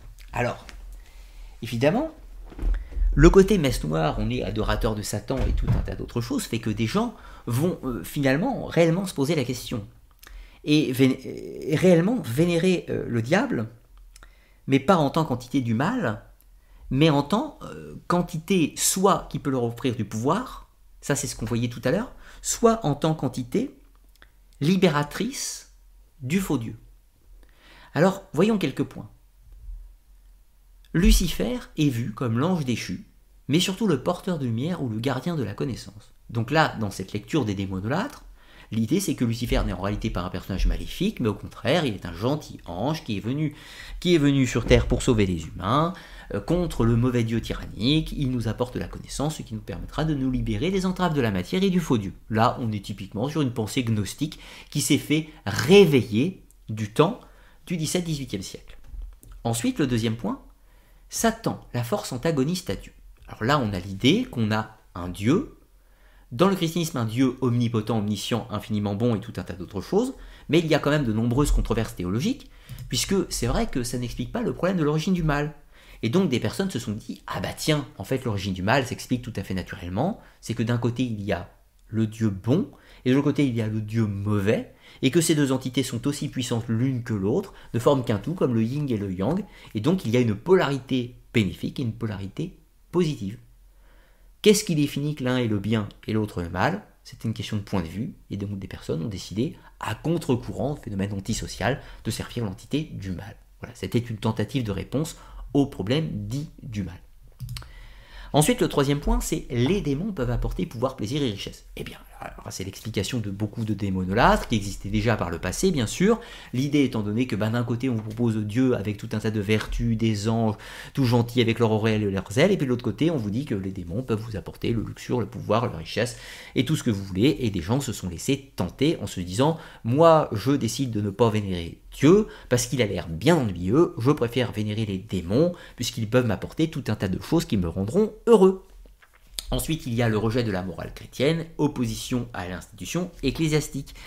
Évidemment, des personnes se sont dit, eh bien oui, mais en fait l'Église se moque de nous, l'Église nous entrave dans tout un tas de règles plus désuètes les unes que les autres, alors nous, nous allons aller à contre-courant, puisqu'il ne faut pas céder aux tentations du diable, eh bien nous, nous allons céder aux tentations du diable, et nous allons même le servir. Donc les démonolâtres ont fait du diable leur maître. Et ensuite, vous avez un dernier point, c'est l'idée du pacte avec le démon afin d'obtenir les faveurs des démons, du pouvoir, ce que nous voyons préalablement. Allons plus loin avec la naissance de Satan en tant que héros littéraire. Là, euh, les démonolâtres, vous avez quand même quelque chose d'assez primaire, mais qui va prendre forme via les littératures. Il y a un texte qui va inspirer tout ça. C'est Le Paradis perdu de John Milton. Le Paradis perdu de John Milton, qui raconte la chute de Lucifer, euh, la déchéance, son long périple, etc. et tout un tas d'autres choses.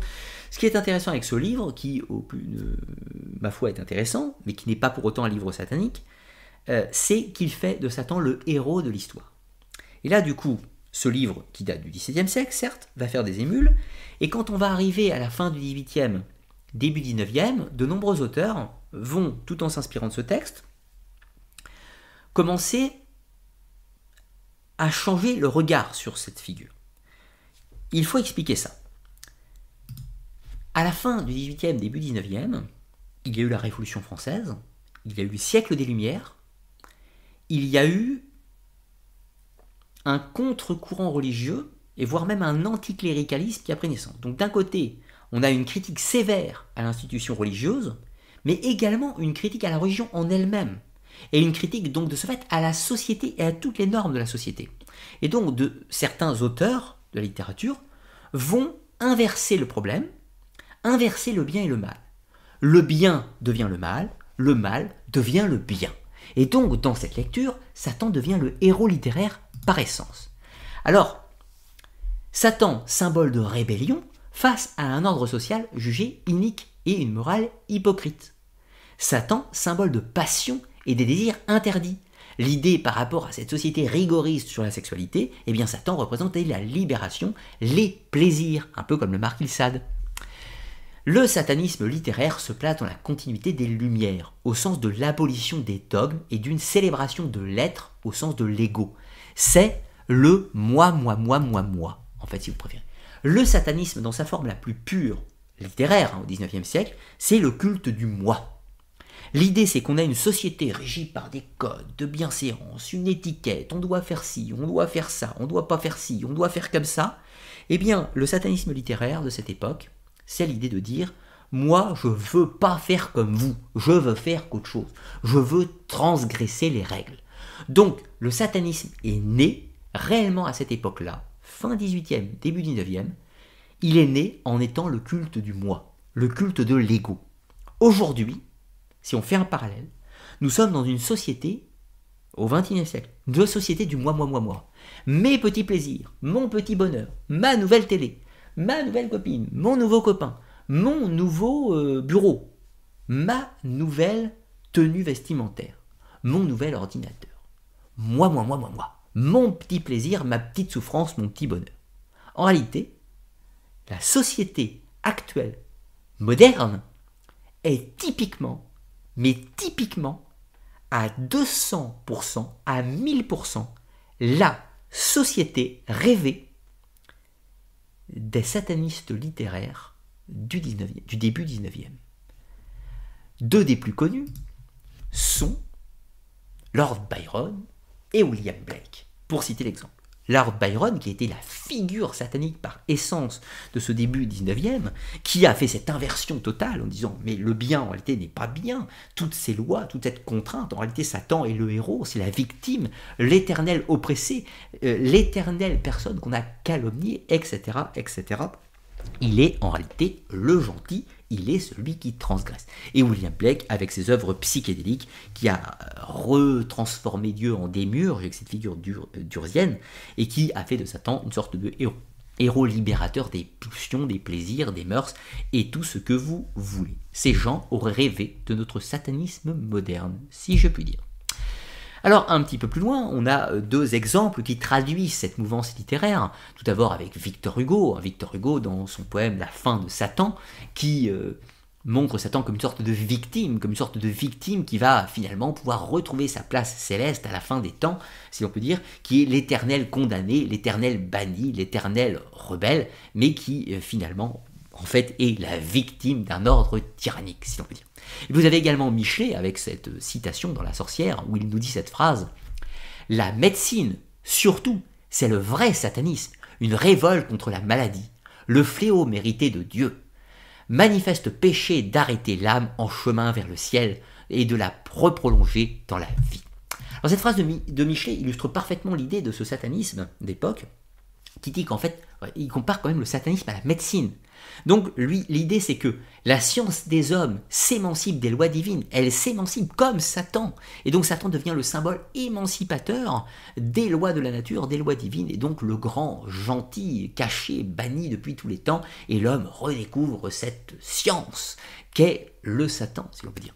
Et donc, en fait, ils étaient complètement précurseurs encore de nos idées euh, modernes, si l'on peut dire, dans une certaine mesure. Bien sûr. Alors bien sûr, c'est une vision du satanisme littéraire. Hein. On ne parle pas de gens qui n'avaient pas une pratique, ils faisaient pas de messe noire, ils faisaient pas de sacrifice. Là, on est, comprenez le, le satanisme littéraire n'est pas le satanisme qui fait l'apologie du mal. Le satanisme littéraire n'est pas le satanisme qui fait des rituels dans son salon de Goétie ou tout ce que vous voulez. Le satanisme littéraire est un courant idéologique qui a euh, conquis euh, le monde occidental au gré du temps, tout simplement. Sauf qu'il prend plus ce nom-là aujourd'hui parce qu'il est connoté, si vous voulez. Alors, allons plus loin. Le satanisme au 19e siècle, comprenez, à la fin du 19e. Là, va marquer la réelle naissance du satanisme au sens rituel, si je veux dire. Je ne parle pas du folklore des messes noires, du folklore sanglantant et des rituels scabreux blasphématoires, je parle du satanisme au sens luciférien. Quelques points. L'antireligion et les nouvelles spiritualités, le développement de l'occultisme, quelques figures du satanisme d'époque, l'occultisme contre les satanistes, les occultistes contre les satanistes, et la fin du siècle avec la figure de Léotaxile qui va définitivement euh, entériner la théorie du complot euh, sataniste, si je puis. Alors commençons tout d'abord avec quelques, euh, un petit peu avant, l'antireligion et les nouvelles spiritualités. Il faut contextualiser quelques instants ce, ce 19e siècle. La religion a du plomb dans l'aile, Et quand on passe 1850-1860, même les organisations à connotation ésotérique, comme par exemple la franc-maçonnerie la Rose-Croix, se sécularisent et commencent à, à devenir anti-religieuses et voire athées, si je veux dire. Ça crée un contre-courant, c'est-à-dire que tout un tas de gens sont en quête de spiritualité, mais le christianisme ne répond plus à leurs besoins, ne répond plus à leurs attentes. Alors on a de nouvelles spiritualités qui se créent. Le spiritualisme, le spiritisme, la théosophie de Madame Blavatsky, le courant de l'occultisme de Papus et Stanislas de Guaita, etc., etc. On a tout un tas de courants qui se créent. Et puis parmi tout ça, parmi ce que Jules Bois appelle toutes ces religions du Petit Paris, on va trouver le réveil du culte d'Isis, le réveil des gnostiques, le réveil euh, d'une sorte de bouddhisme occidental. Et au milieu de tout ça, on a le satanisme, tout simplement. Le satanisme devient une, des, une de ces petites religions de Paris, parmi toutes les autres, pas tellement différente de toutes les autres, quelques petites euh, sur, sur certains personnages quand même, mais devient une des nouvelle spiritualité tendance de ce milieu parisien mondain de l'époque fin 19e. Maintenant, je, retrouve mon PS pour savoir où j'en suis.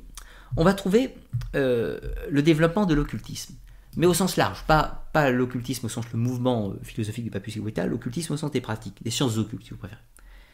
C'est la naissance, au-delà de toutes ces spiritualités, de tout un tas de pratiques. C'est les tables tournantes, les planches Ouija, c'est le magnétisme animal de Mesmer avant, c'est le nécrophone de Thomas Edison qui tente de contacter avec les morts, c'est euh, les euh, méditations en transe, euh, l'hypnose et tout ce que vous voulez. Tout un tas de pratiques, cartomancie, tarot, radiesthésie, géobiologie, tout ce que vous voulez.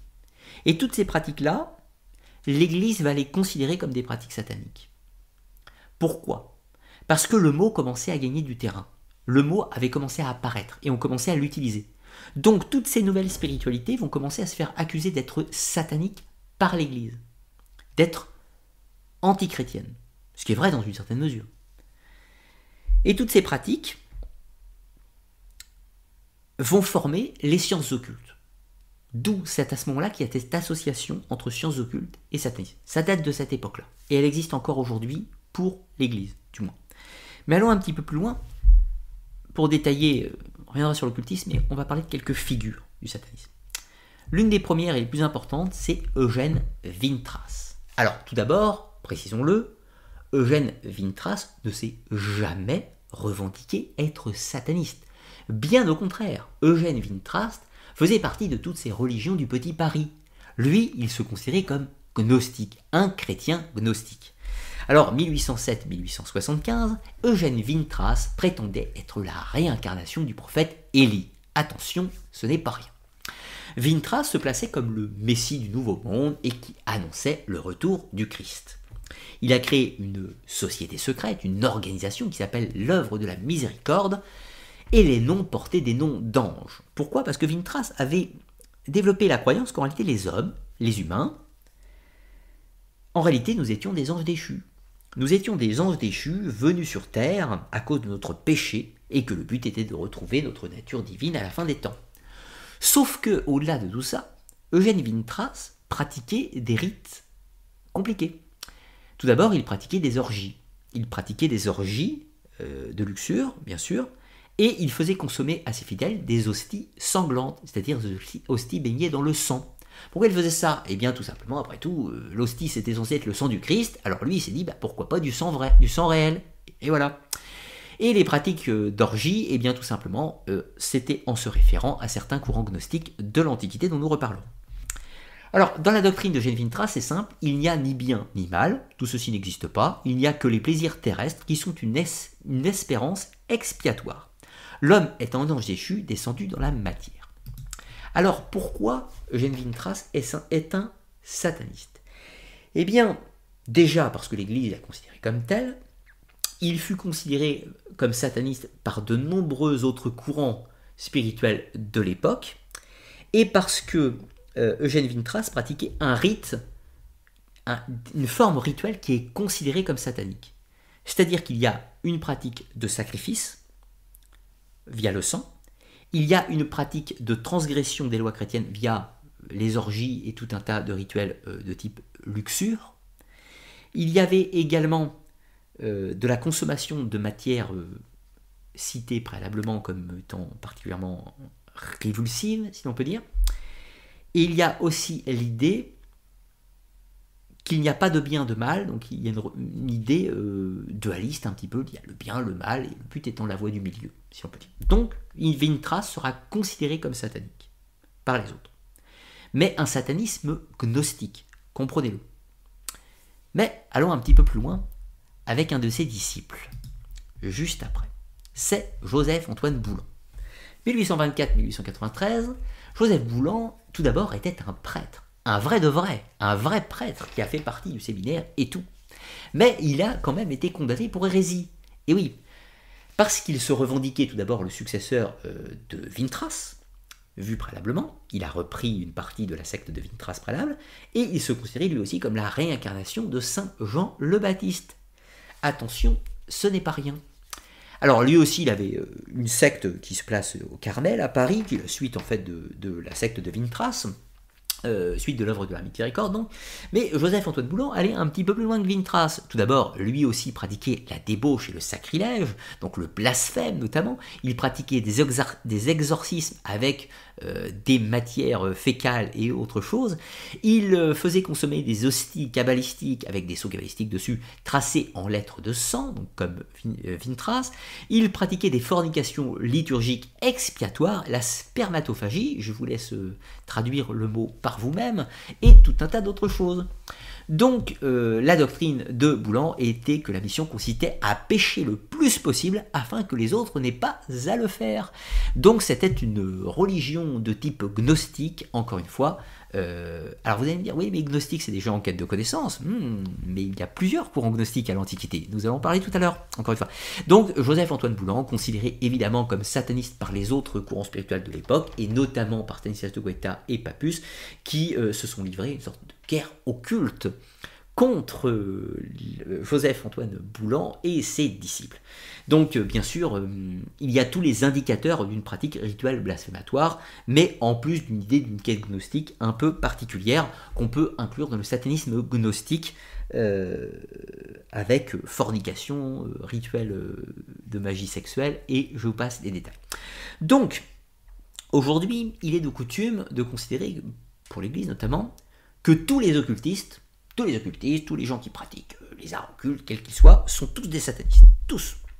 C'est comme ça que l'Église les va. Et c'est comme ça que l'Église les voyait à l'époque déjà.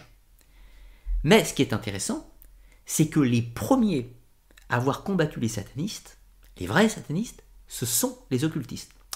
Pourquoi? Puisque les vrais satanistes, les plus méchants, si l'on peut dire, ce sont des gens qui pratiquent des rituels de magie dans le but d'invoquer les forces du mal pour accomplir des actions malveillantes. Et ceux qui les ont combattus, eh bien, ce sont les occultistes, qui eux pratiquaient des rituels de magie dits blanches, comme Stanislas de Guaita avec l'ordre cabalistique de la Rose-Croix, comme Papus, comme euh, Eliphas Lévy quelques temps plus tôt. Ces gens se livraient à des rituels pour combattre ce qu'ils appelaient les loges noires, les loges noires, les loges de satanistes, euh, de la magie malveillante. Et justement, ça nous amènera euh, à la magie de la voix de la main gauche dans quelques instants. Mais avant, juste avant, il va nous falloir parler de l'affaire Léotaxi. Alors là, vous avez euh, juste avant deux personnages qui ont été proches du satanisme, Joris, Joris Karl Hussmann et Jules Bois, donc des auteurs qui ont écrit sur le satanisme avec une plume plutôt, comment dire, plutôt sympathique. Le satanisme était quelque chose de novateur, quelque chose de, gnostique, quelque chose qui transgressait la morale chrétienne, mais qui était une sorte de nouvelle spiritualité tout à fait, euh, appréciable pour eux, en l'occurrence. Et euh, Joris Karl Hussmann et Jules Bois se sont livrés euh, à un duel un duel pour défendre euh, l'abbé euh, Joseph-Antoine Boulan, défendre Boulan et son satanisme contre euh, Stanislas de Guaita et Papus dans un duel au pistolet qui n'aura fait aucune victime, soi-disant dû à tous les tours magiques qui ont été employés. Alors, avant de parler de l'occultisme de la voix de la main gauche, nous allons parler de la fin de siècle avec l'affaire Léo Taxil, et ce qui va entériner l'idée du complot, l'idée du complot satanique. Alors là, vous avez quelques affiches de l'époque, donc la franc-maçonnerie avec un baphomet, symbole diabolique. Vous avez d'autres figures du diable qui apparaît, qui euh, séduit euh, la femme qui représente la nation, euh, l'apparition de Lucifer dans une congrégation de francs-maçons et tout un tas d'autres choses. Tout ceci issu du canular de Léo Taxi. Alors, je ferai une vidéo un jour spécifique sur le canular de, de Léo Taxil, mais plusieurs éléments doivent être pris en compte pour comprendre le contexte. Tout d'abord, la franc-maçonnerie de l'époque est une franc-maçonnerie majoritairement athée ou à minima anti-religieuse qui s'intéresse à la société et qui est progressiste. La question de tout à l'heure. Ça, c'est quasi l'intégrité de la franc-maçonnerie de la fin du XIXe siècle. Tous ceux qui étaient en désaccord avec cette franc-maçonnerie-là, qui voulaient retourner à l'aspect ésotérique, voire occulte dans certains cas, ont créé des mouvements de côté, paramaçonniques, l'ordre cabalistique de la Rose-Croix, l'ordre martiniste, la Golden Dawn en Angleterre, la Rose-Croix d'Or, tout ce que vous voulez. Léo Taxil, son but est de montrer que la franc-maçonnerie est satanique, mais pas parce qu'elle pratique l'ésotérisme, parce qu'elle est progressiste et parce qu'elle est sociale, qu'elle s'occupe de ces phénomènes de société et qu'elle est anti-religieuse. Donc, Léo Taxil fait une analogie entre athéisme, anti-religion, progressisme. Ceci est égal à satanisme. Vous voyez l'idée? Association, satanisme, progressisme, anti-religion. Fusion. Pourquoi? Parce que Léo Taxil n'accuse pas forcément dans les mêmes mesures les martinistes, euh, les rosicruciens, etc. Tout ça, déjà. Le deuxième point, et qu'il utilise des symboles pour montrer que la franc-maçonnerie est satanique, il utilise des symboles qui appartiennent au domaine de l'ésotérisme, notamment de gens qui ont critiqué le satanisme, notamment le Baphomet. Le Baphomet d'Eliphas Lévy n'est pas un symbole n'est pas un symbole satanique, c'est un symbole gnostique d'évolution des deux forces antagonistes, illustration du fluide, dans le concept magique d'Eliphas Lévy, mais ce n'est pas une représentation du diable pour Lévy. Or, ce n'est que plus tard que Léo Taxil va utiliser le Baphomet comme représentation du diable pour sa critique envers la franc-maçonnerie, et ce n'est que longtemps plus tard que les vrais satanistes vont réutiliser ce symbole pour eux-mêmes, qui n'a pas du tout été créé pour ça à l'origine. Donc, l'œuvre de Taxil a pour but de caricaturer en utilisant tout un tas de symboles dénaturés de leur contexte. Et, quelles que soient les motivations de Léo Taxil, ce qui est intéressant, c'est que le canular qu'il a fait est devenu le modèle de base de la théorie du complot satanique. Depuis, toutes les représentations proposées par Léo Taxil sont devenues les archétypes du satanisme tel qu'on le perçoit sur les réseaux sociaux, dans le monde moderne, etc. Tout ça. Ce qui n'a rien à voir pourtant avec le satanisme de l'époque. Puisqu'en réalité, au moment où Léo Taxil fait sa critique et dit la franc-maçonnerie est satanique, à côté, il y a réellement des satanistes. Et ces satanistes n'utilisent absolument pas ces vecteurs-là. Notamment Joseph-Antoine Boulan, qui n'utilise absolument pas le Baphomet, qui n'est absolument pas franc-maçon, qui ne fait pas du tout les mêmes rituels que la franc-maçonnerie, et qui lui, pour le coup, était réellement dans ce qu'on appelle le satanisme de cette époque. Donc du coup, avec cette histoire-là, Léo Taxil a fait passer le vrai satanisme aux oubliettes, sous, sous le boisseau, si je puis dire, et l'autre est devenu en pleine, est venu en pleine face, bien visible, et est devenu le satanisme banderole étiquette, celui qu'on voit toujours aujourd'hui. Et l'autre, il a disparu des radars. Pourtant, il existe toujours. Et c'est celui qui est le plus méchant, pour le coup. Alors du coup, allons un petit peu plus loin et parlons justement de cet occultisme un peu moins visible, euh, de cet occultisme un peu moins visible, qui est aussi un satanisme un peu moins visible. Alors, l'occultisme de la voix de la main gauche est-il un satanisme? Alors, tout d'abord, il nous faut définir en ésotérisme ce qu'est la voix de la main gauche et la voix de la main droite. Alors, il y a de grands désaccords sur le sujet, restons simples pour que l'émission ne dure pas 5 heures. La voie de la main droite est considérée comme le bien, la magie blanche et l'initiation. Elle est manifestée par la raison et la connaissance ou la science ouranienne, la science céleste. De l'autre côté, la voie de la main gauche est considérée comme le mal, comme la magie noire ou la contre-initiation, mais elle peut aussi représenter la passion et la volonté ou la science ctonienne, ou infernale si vous préférez. Donc du coup, dans cette euh, codification main gauche, main droite, théorie qui a été inventée par René Blavatsky, tout le monde va plus ou moins y mettre sa sauce. Certains vont considérer que la voie de la main gauche, c'est le mal et que c'est le satanisme, et que la voie de la main droite, c'est le bien, c'est la religion. D'autres vont considérer que la voie de la main droite et de la main gauche n'existe pas et que tout ceci forme un tout gris. C'est notamment la position de l'Église qui va considérer que la magie blanche ou noire, c'est satanique. Passez votre chemin, il n'y a rien à voir. Et puis il y a encore un troisième courant qui va considérer que la voie de la main droite et la voie de la main gauche sont deux éléments antagonistes comme le yin et le yang qui sont complètes et qui doivent se mélanger entre eux pour former un tout harmonieux, avec l'idée du chtonien et de l'uranien, etc., qui forment un tout. Voilà grosso modo les points de vue sur la question. Maintenant, intéressons-nous à trois euh, personnages qui ont été des adeptes de la voie de la main gauche dans leur pratique et qui furent considérés comme étant des satanistes. Je vous laisse libre de votre choix de considérer s'ils le sont vraiment ou s'ils ne le sont pas. Mais euh, en tout cas, ils furent considérés comme tels. Le premier, c'est évidemment Alistair Crowley. Alors, Alistair Crowley, euh, tout d'abord, euh, il possède de nombreux surnoms qui font référence au diable. Maître Therion, le groupe de métal, hein, Therion, Therion, Therion, donc la bête de l'Apocalypse. Frater Perturabo, the la grande bête 666, etc. Tout ce que vous voulez, tout un tas de titres. Alors, euh, Alistair Crowley, tout d'abord, bien avant d'être un sataniste et bien avant d'être quoi que ce soit, c'est un occultiste. Aleister Crowley vient d'une famille catholique intégriste, les darbistes. Il s'est très vite émancipé de la religion chrétienne, il est devenu plus ou moins anti-chrétien. Ça, c'est un premier point. Deuxième point, Aleister Crowley s'est initié tôt aux sciences occultes, tout d'abord à la Golden Dawn, sous la houlette de Samuel Matter. Il a appris les rituels et l'initiation dans le cadre de l'ésotérisme. Plus tard, toujours en s'inspirant de la Golden Dawn, il a créé d'autres sociétés, il a dirigé des sociétés qu'il n'avait pas créées mais euh, dont il avait partie, l'Ordo Templi Orientis, alors euh, l'Astrum Argentum et euh, encore une fois, encore la Société Sophique, il a fait partie de tout un tas de choses.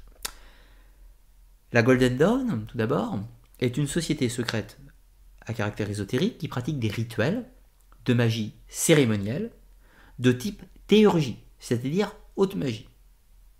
Ce n'est pas de la magie Peut-être qu'il y a eu de la magie noire au sein de la Golden Dawn, c'est possible, mais de façon marginale et non référencée.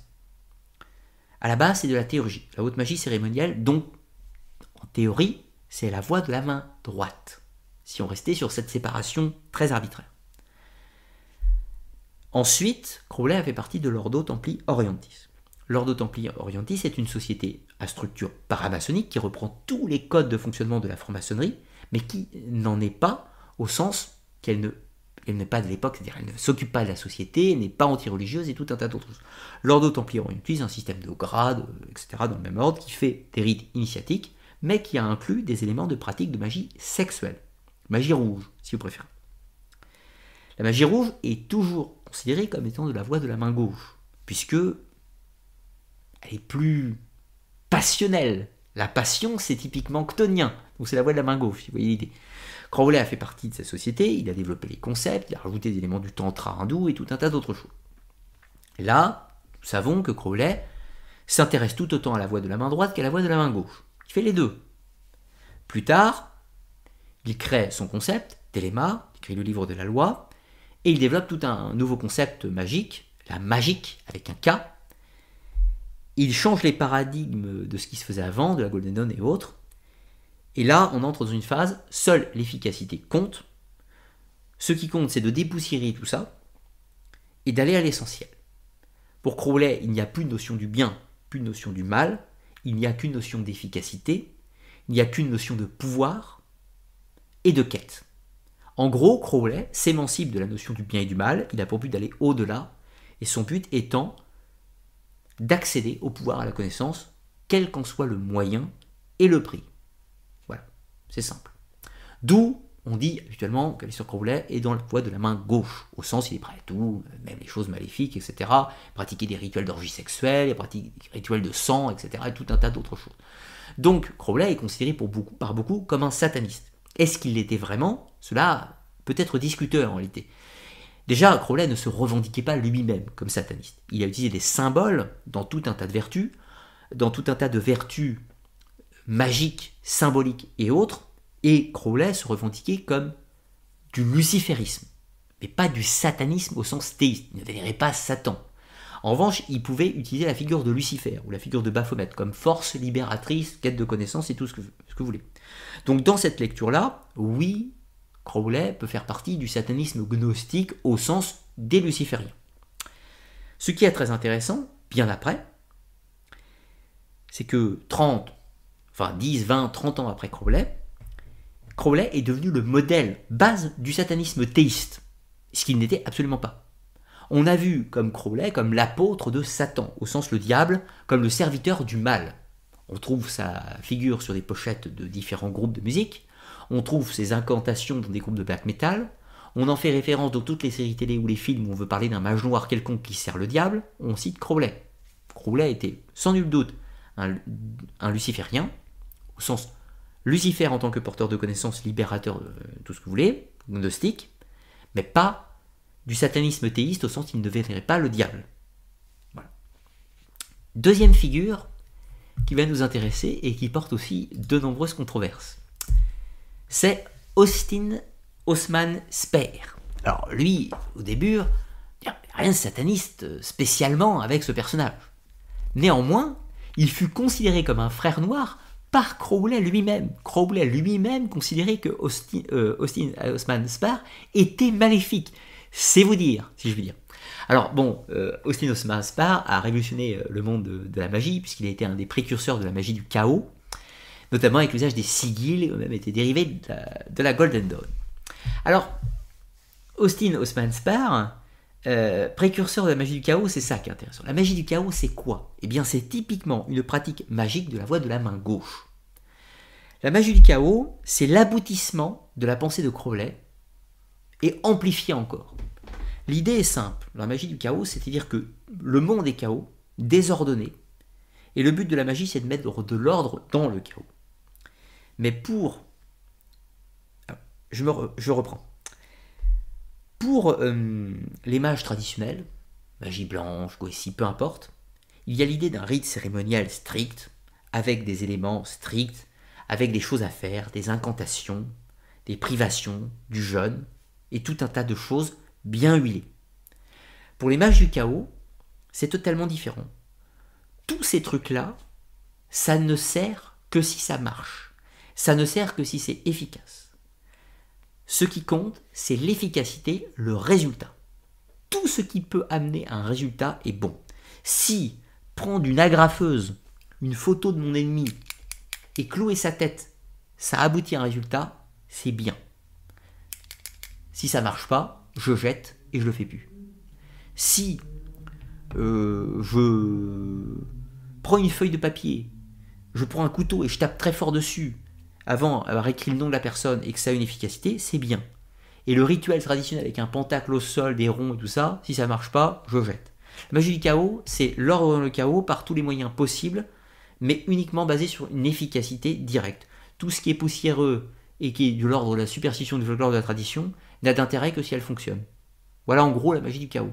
C'est typiquement une voie de la main gauche, puisqu'elle est sans filtre, sans limite, laissé euh, à la libre, au libre choix de l'individu et encadré par aucune structure morale.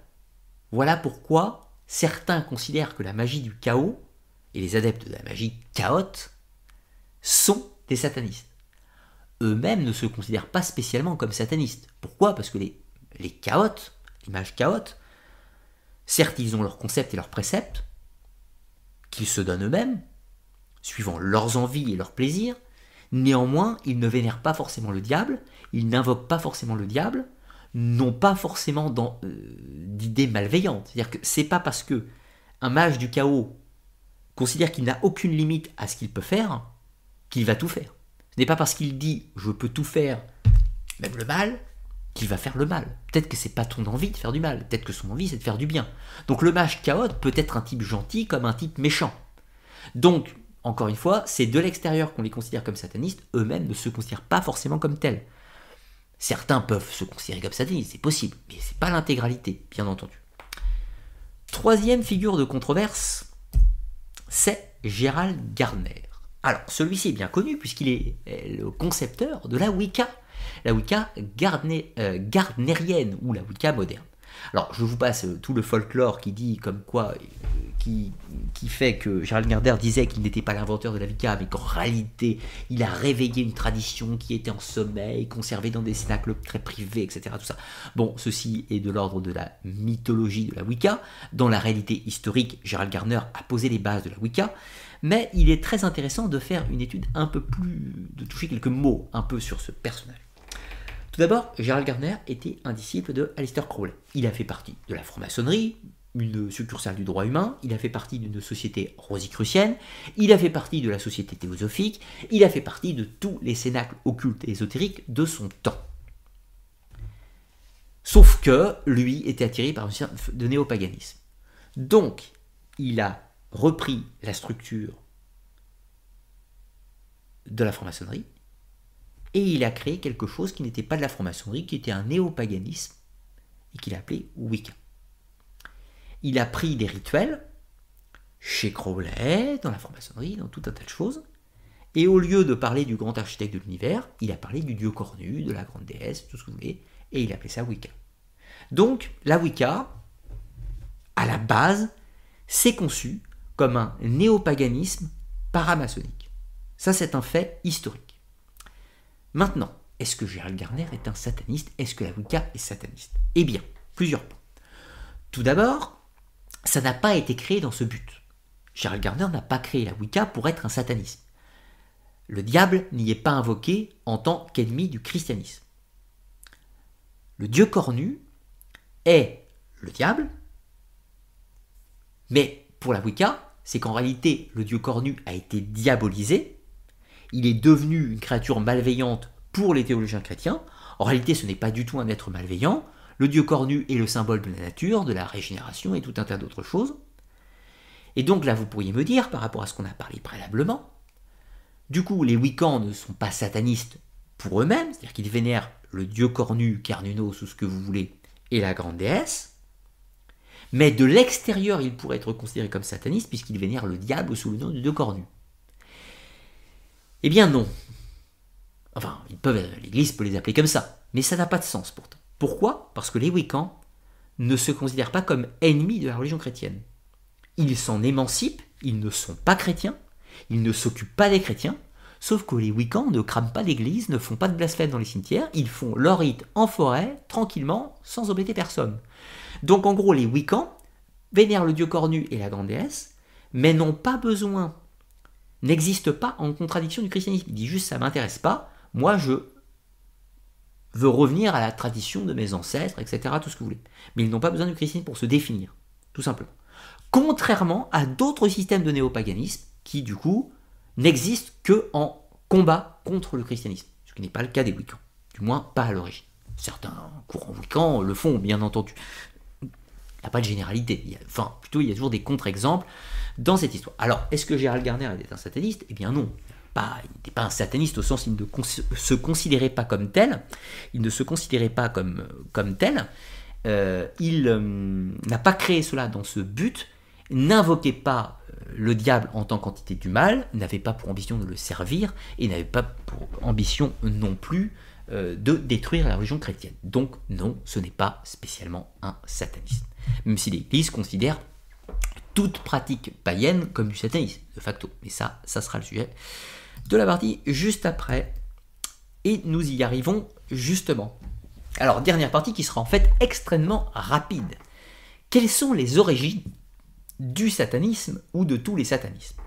Alors, comme on l'a vu, le satanisme moderne, contemporain, est très basé sur un satanisme culturel, une sorte de contre-culture plus ou moins développée, même s'il existe toujours des satanistes gnostiques euh, en quête de connaissances historiques, il existe toujours des satanistes euh, qui pratiquent des rituels de magie noire euh, dans leur coin, et il existe toujours des satanistes qui sont réellement des apôtres du, du malin, au sens, ce sont des gens qui sont fondamentalement malveillants, on va dire les apôtres du mal.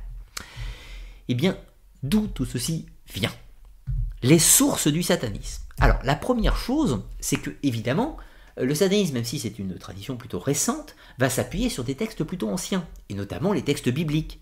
Et toutes les références à Satan, ou au Léviathan, ou à Pélial, ou à Asmodée, ou à tout ce qu'on veut de diabolique dans la Bible, sera utilisé. Ainsi, on va trouver l'Apocalypse de Jean, bien entendu, le livre d'Enoch, mais on va trouver également les euh, textes apocryphes ou les pseudépigraphes, notamment l'hypostasie des archontes, notamment euh, les trois stèles de Seth, notamment l'Apocalypse de Baruch, et j'en passe, et des meilleurs. C'est des sources d'inspiration qui nourrissent la pensée des différents satanistes, des différents satanismes que je vous ai exposés. Ensuite, on va trouver les mythologies antiques beaucoup de satanistes, notamment dans euh, le néopaganisme qui peut être considéré comme un satanisme dans une certaine mesure, euh, ces derniers vont se référer évidemment aux mythologies antiques, scandinaves, égyptiennes, mésopotamiennes et autres. Ils vont se référer aux dieux des anciens panthéons qu'ils veulent retrouver. Et vu que toutes ces divinités ont été considérées comme des démons par l'Église chrétienne, eh bien de facto il y a analogie entre religion polythéiste ancienne et satanisme aux yeux de la culture actuelle. Un autre élément qui va nourrir principalement le satanisme gnostique, c'est le gnosticisme des Sétiens, des Corpocrates et des Valentiniens. Et alors là, il faut apporter quelques éclairages, mais je, le réserve encore pour un tout petit peu plus tard. Et euh, en dernier point, il y a la démonologie de la Kabbale, la démonologie de Kabbale qui va en fait donner de nombreux éléments euh, de hiérarchie céleste, si l'on peut dire, et que les euh, satanistes vont utiliser en inversion avec le système des Klipov. Alors, premier point, la sorcellerie des campagnes est-elle du satanisme? Non. La réponse est sans équivoque. Non. Pourquoi? Parce que la sorcellerie des campagnes au sens réel, ce sont des pratiques païennes en héritage qui étaient toujours pratiquées dans la ruralité des gens qui se réunissaient en accomplissant des vieux rites qui ont passé de génération en génération, qui sont restés avec une christianisation plutôt modeste. Ces gens, d'ailleurs, en général, étaient aussi chrétiens, mais avaient une sorte de syncrétisme avec des traditions populaires qui étaient restées dans le milieu de campagne. J'ai fait une longue émission pour parler des traditions païennes où j'expose en détail ce sujet. Donc, est-ce que la sorcellerie des campagnes ou les activités cultuelles des campagnes du Moyen Âge et de la Renaissance étaient du satanisme Absolument pas. Est-ce que des individus ont pu vouloir se présenter comme des serviteurs du diable? Certainement, cela a existé, mais cela est minoritaire, cela ne concerne pas la majorité des individus. C'est l'Inquisition qui a globalisé tout cela et a considéré que toutes ces pratiques de sorcellerie des campagnes se regrouper sous un vocable unique qui est devenu le sabbat des sorcières, et ensuite via les interrogatoires, via la torture, via la littérature et via l'imaginaire populaire, eh bien le sabbat des sorcières va plus tard servir d'inspiration pour créer la messe noire. Mais le sabbat des sorcières n'existe pas. Le sabbat des sorcières est une image folklorique de quelque chose. Le véritable sabbat des campagnes, la pratique rituelle qui avait lieu n'était pas une messe noire et n'était pas non plus un rite diabolique. Donc non, la sorcellerie des campagnes n'est pas un satanisme, à aucun moment. La deuxième question, c'est les hérétiques sont-ils, du coup, sont-ils nos inspirations pour le satanisme? Alors là, je pense par exemple aux Templiers ou éventuellement aux Cathares. Alors, est-ce là qu'on va trouver la réponse? Eh bien, de la même façon, absolument pas. Commençons avec les, euh, d'abord la notion d'hérésie. À la base, l'Église ne combattait pas les satanistes, elle combattait les hérétiques. C'est ça le, plus grand ennemi de l'Église à cette époque, c'est l'hérétique. Plus tard, c'est devenu le sorcier. Pourquoi? Parce qu'en fait, l'hérétique est devenu un sorcier. Puis plus tard encore, c'est devenu le sataniste. Pourquoi? Parce que le sataniste est devenu un sorcier et est devenu un hérétique. Ou plutôt, le sataniste est un hérétique sorcier. Toujours. Donc en fait, le mot aujourd'hui pour l'ennemi de la religion, c'est le sataniste. Avant, c'était le sorcier et avant, c'était l'hérétique. Donc l'hérétique, par exemple du temps des cathares, peuvent-ils servir d'inspiration réelle au satanisme contemporain? Non. Les cathares croyaient au dualisme. Pour eux, il y avait un Dieu infiniment bon, inaccessible et lointain. Et un Dieu mauvais, un démurge, un faux Dieu, qui avait créé le monde, qui avait créé la matière, et qui avait emprisonné l'humanité dans un corps de matière. Et le but de l'homme était de se libérer de cette prison de la matière pour rejoindre le véritable nature divine. Mais à aucun moment, les cathares prient le diable. À aucun moment, les cathares prient Satan. Puisque pour eux, Satan, justement, c'est le créateur de ce monde et qu'ils veulent se libérer de lui. Donc les cathares ne sont absolument pas des serviteurs de Satan, ils ne prient pas le diable. Au contraire, les cathares pensent que c'est l'Église catholique qui est satanique. Vous voyez l'idée? Et l'Église catholique pense que les cathares sont des hérétiques qui rejettent le dogme chrétien. Mais les cathares ne sont pas des satanistes. En revanche, le catharisme va servir d'inspiration pour le satanisme plus tard. Mais ce n'est pas parce que quelque chose a servi comme inspiration que cette chose était identique. Deuxième cas avec les Templiers. Templiers, à la base, ont un ordre de chevalerie de moines chevaliers qui ont combattu en Terre Sainte et qui sont installés aux des commanderies en Europe un peu partout. J'ai fait de longues émissions sur le sujet. Les Templiers, à un moment donné, ont été accusés euh, de tout un tas de choses, notamment de pratiques hérétiques, de vénérer une idole, de pratiquer des rites obscènes, de renier le Christ et tout un tas d'autres choses, en gros d'hérésie. Ils n'ont jamais été accusés d'être satanistes. On n'a jamais accusé euh, les euh, Templiers de pratiquer des messes noires, Mais on a accusé, à contrario, les Templiers de vénérer une idole, et cette idole était le diable, sous la forme d'un chat, sous la forme d'une tête, etc. Tout ça on a accusé les Templiers de vénérer une idole et possiblement le diable. Et non, en réalité, c'est pas tout à fait ça qu'on a de quoi on a les Templiers. On a accusé les Templiers de vénérer en effet une idole, et l'idolâtrie était interdite. On les a accusés de vénérer tout un tas de choses euh, pas très catholiques, mais pas spécialement Satan. A posteriori, on dira que c'était Satan si on veut. Mais on a surtout accusé les Templiers d'hérésie. Alors du coup, en croit quoi les Templiers? Le mystère est entier. Premier cas, les Templiers ont été accusés à tort, et de ce fait, ils sont des victimes innocentes. Dans ce cas-là, évidemment, ils n'étaient pas satanistes. Deuxième cas, les Templiers avaient réellement une pratique qui sortait des sentiers battus de l'Église, ils ont réellement vénéré une idole, mais les pistes de recherche vous amèneraient plutôt à penser que les Templiers ont pu avoir une pratique de christianisme gnostique, christianisme primitif si vous voulez, mais pas une pratique au sens serviteur du diable.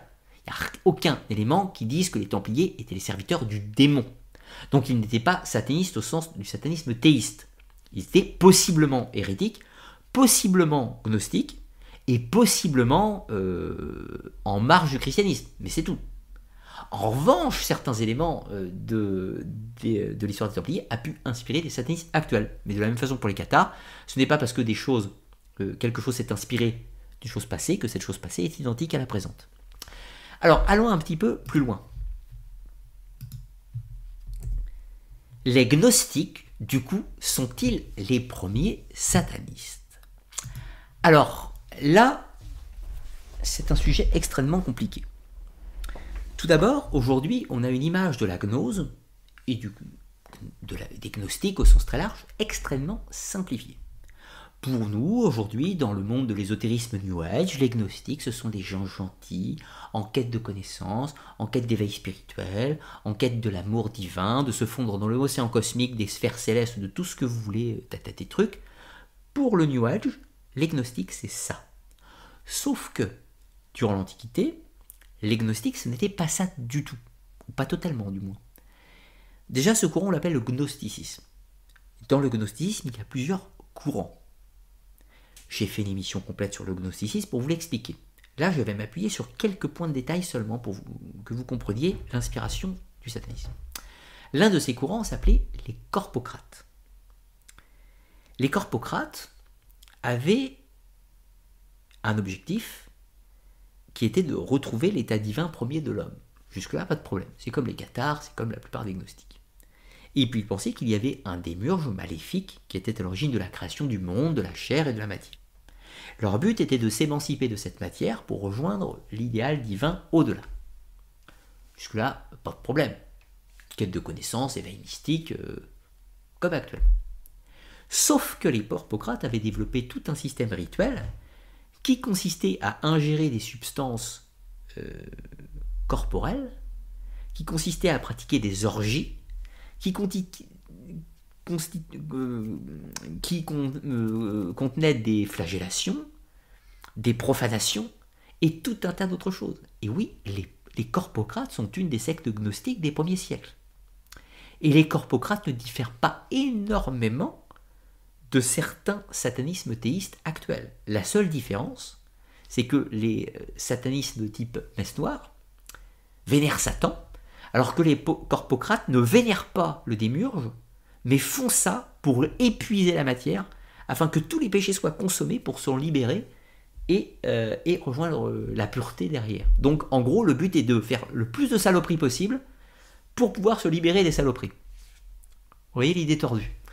Donc les corpocrates du 2e, 3e siècle ont trouvé un écho au 19e siècle avec notre fameux Vintras. Vous vous rappelez Vintras Avec ses rituels d'orgie, euh, spermatophagie et tous ces trucs-là. Il fait exactement la même chose que faisaient les corpocrates 1800 ans plus tôt.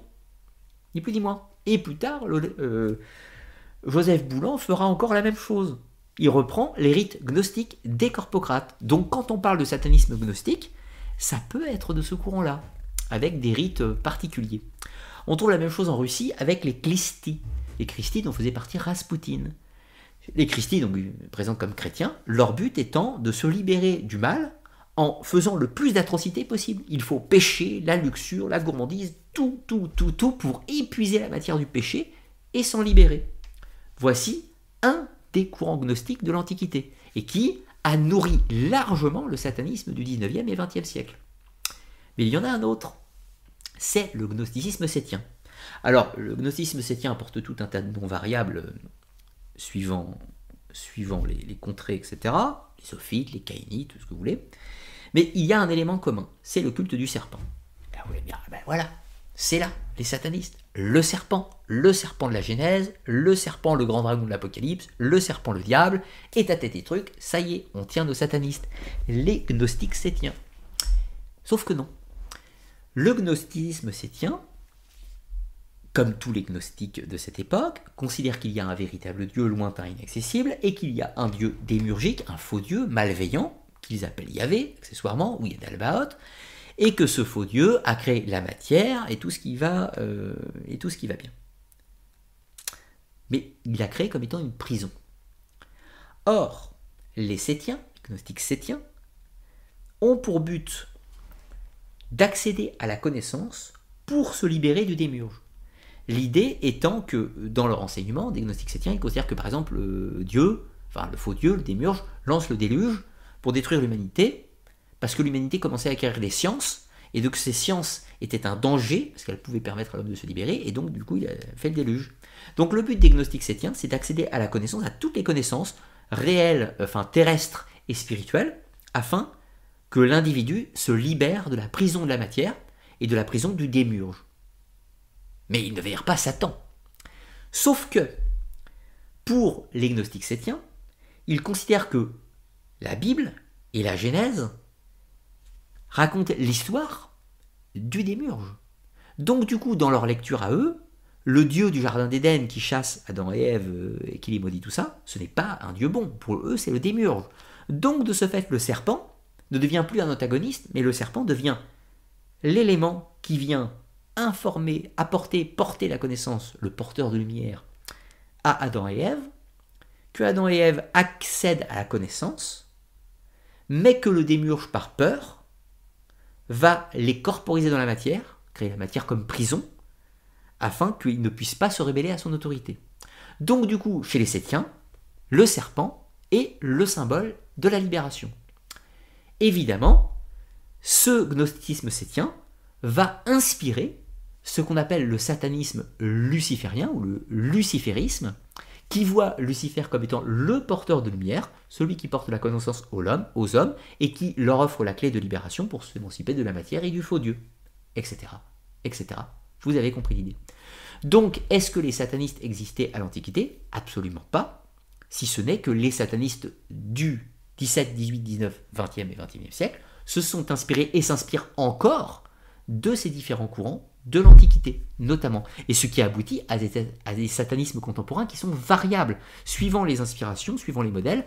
Et évidemment que si des satanistes aujourd'hui s'intéressent à la figure de Léviathan comme le grand destructeur de la fin des temps, euh, ou le dragon de l'Apocalypse, ça ne va pas aboutir au même rituel, à la même pensée, que des gens qui s'intéressent au gnosticisme sétien avec l'idée d'une libération par la connaissance. Ça n'aboutit pas au même résultat, c'est évident.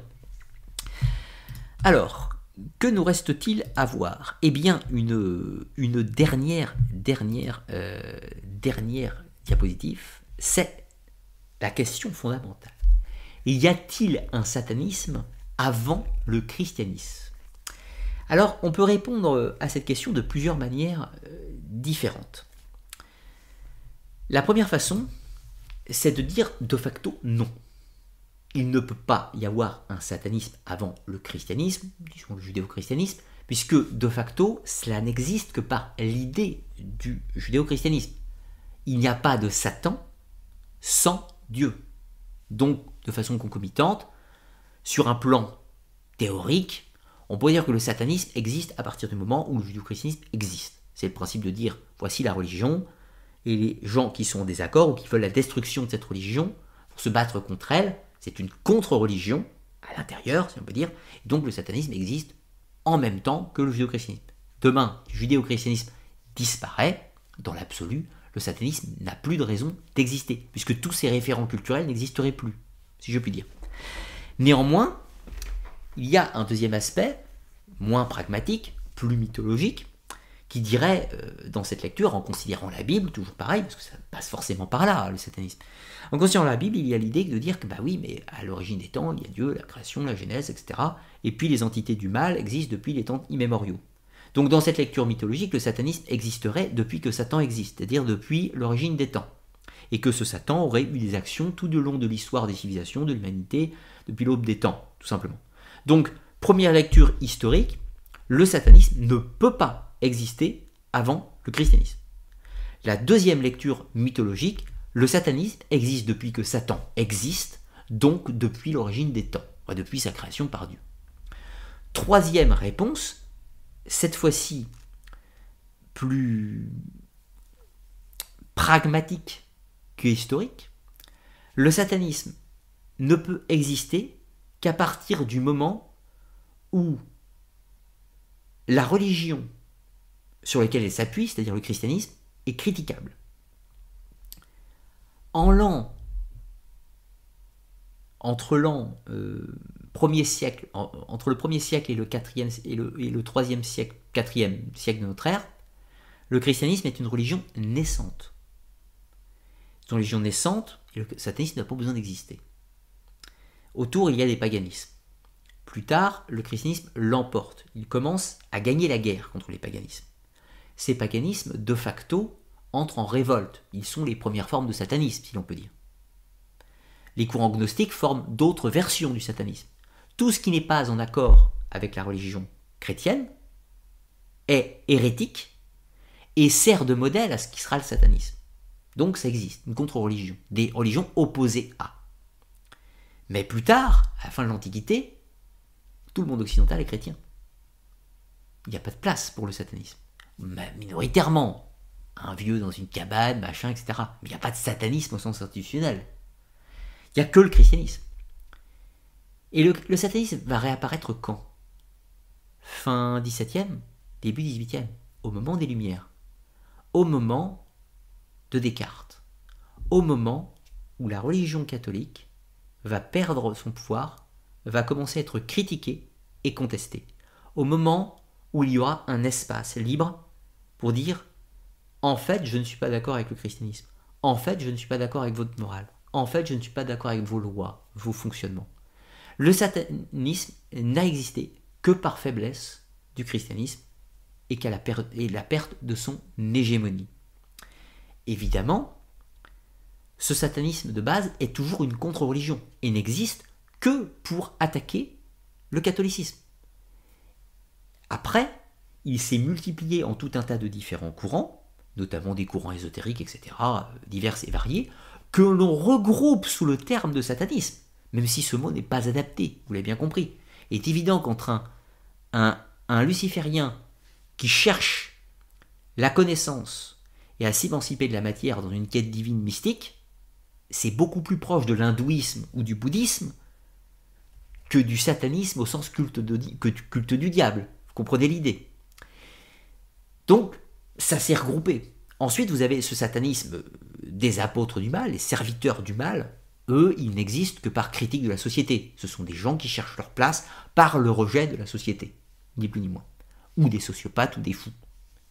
Ensuite, vous avez ces gens qui ne croient absolument pas à Satan, ne croient absolument pas à Dieu non plus, et en ont assez qu'on leur rabâche avec les religions. Donc du coup, leur symbole, c'est de dire je prends l'ennemi de votre religion pour vous détruire.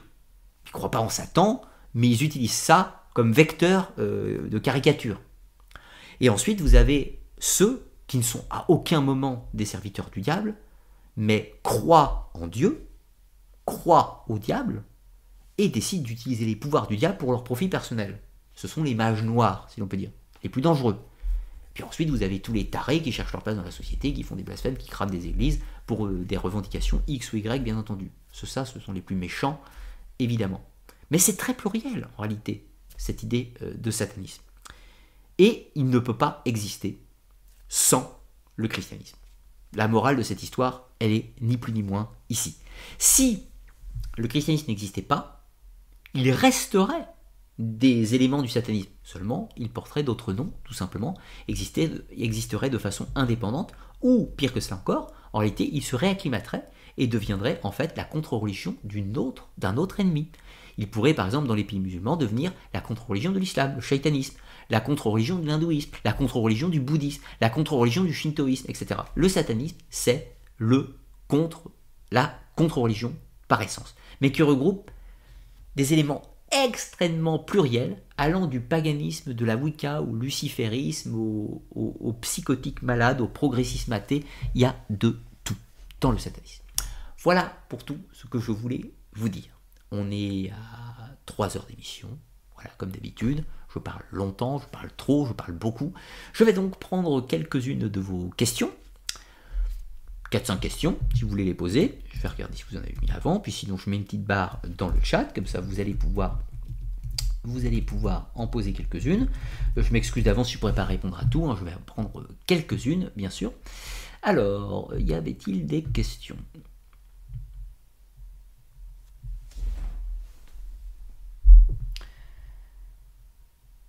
Euh,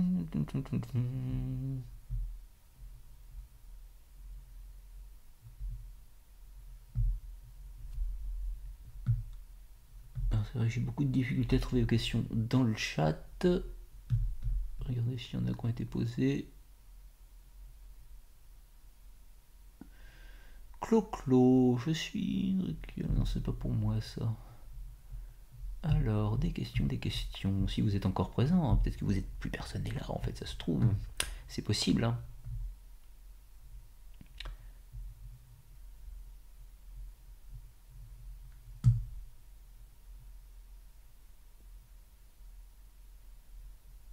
Je vois qu'il y a un peu tout sur le chat, le meilleur comme le pire. Ce n'est pas très avisé de faire une émission sur le satanisme en pleine nuit. Mais pourquoi avoir peur? Pourquoi avoir peur du diable? Moi, je partage, à titre personnel, je partage la pensée de Stanislas de Guaita sur le, le diable. Je pense que le Satan n'existe pas. Je pense que Satan n'existe que par ses fidèles. Tant que des fidèles croient en lui, lui donnent de l'importance et de la puissance, je pense que Satan devient le vecteur de leur, euh, de leur folie personnelle, si je puis dire, de leur énergie euh, utilisée à mauvais escient. Et je pense que Satan est plus un égrégore créé par ses fidèles qu'une réalité. Après, c'est ma croyance personnelle, bien sûr. Je ne suis pas là pour vous le, prouver. Le satanisme, c'est une crise d'ado religieuse. Oui, dans, de nombreux cas, hein, dans de nombreux cas, bien sûr. Dans de nombreux cas. Ah, ben voilà, il y a des messages en bas. Je peux peut-être avoir des questions. Alors, une question. Je commence tout en bas. Harkonnen, référence à Dune. Quel est le statut du Christ chez les gnostiques euh, Le statut du Christ chez les gnostiques, en général, d'une façon globale, en général, les, les gnostiques sont des chrétiens, des chrétiens gnostiques. Les gnostiques considèrent que le Christ est un modèle, ou un néon, c'est-à-dire une puissance incarnée sur terre et qui montre le chemin à suivre. En gros, euh, le Christ est un initié qui montre le chemin d'initiation pour les gnostiques. Euh, de ce fait, ce qui est intéressant aussi, c'est que dans la pensée des gnostiques de, de l'Antiquité, il y a l'idée que Jésus-Christ est le Fils de Dieu incarné sur terre. Mais les gnostiques considèrent que tous les humains, en réalité, considèrent que tous les humains sont comme Jésus. C'est-à-dire qu'en fait, Jésus est l'initié parfait, celui qui accomplit l'œuvre euh, de réintégration divine et qui est le modèle à suivre. Mais euh, les gnostiques considèrent que tous les êtres humains sont particules divines et qui doivent, retrouver cette dimension divine en eux. Donc bien sûr, les chrétiens gnostiques considèrent le Christ comme leur prophète principal, leur premier initiateur, bien sûr. Avec quelques petites variables légères suivant les courants, mais euh, l'idée globale est là.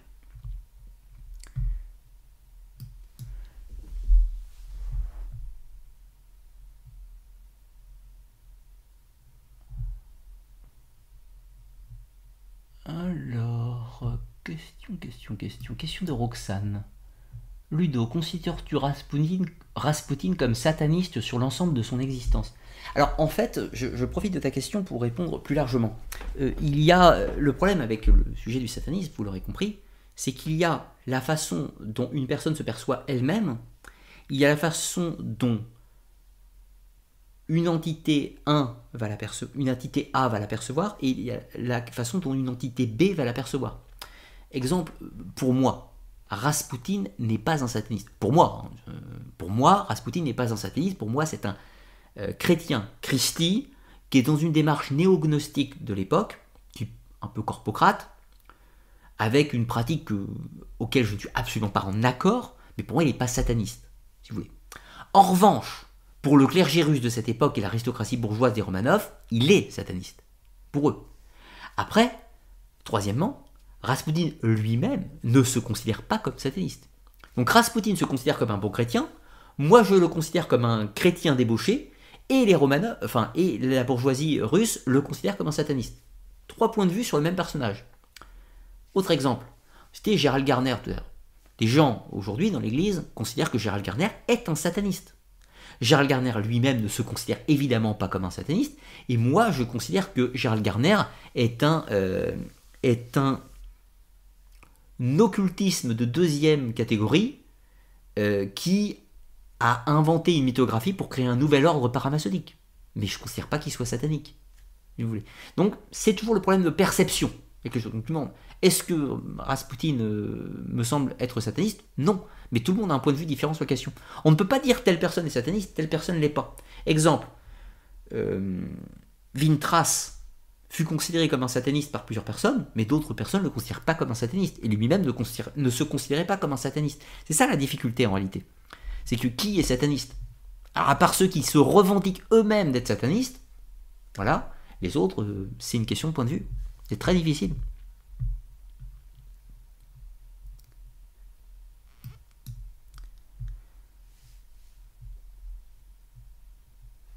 Je ne prends pas les questions à, caractère politique ou si ou ça, je, les évite. Hein. J'ai été obligé dans le cadre de cette émission d'en parler un minimum euh, pour l'illustration des concepts, mais je n'ai pas pour ambition de me prononcer ou de parler euh, politique. Tout est bien.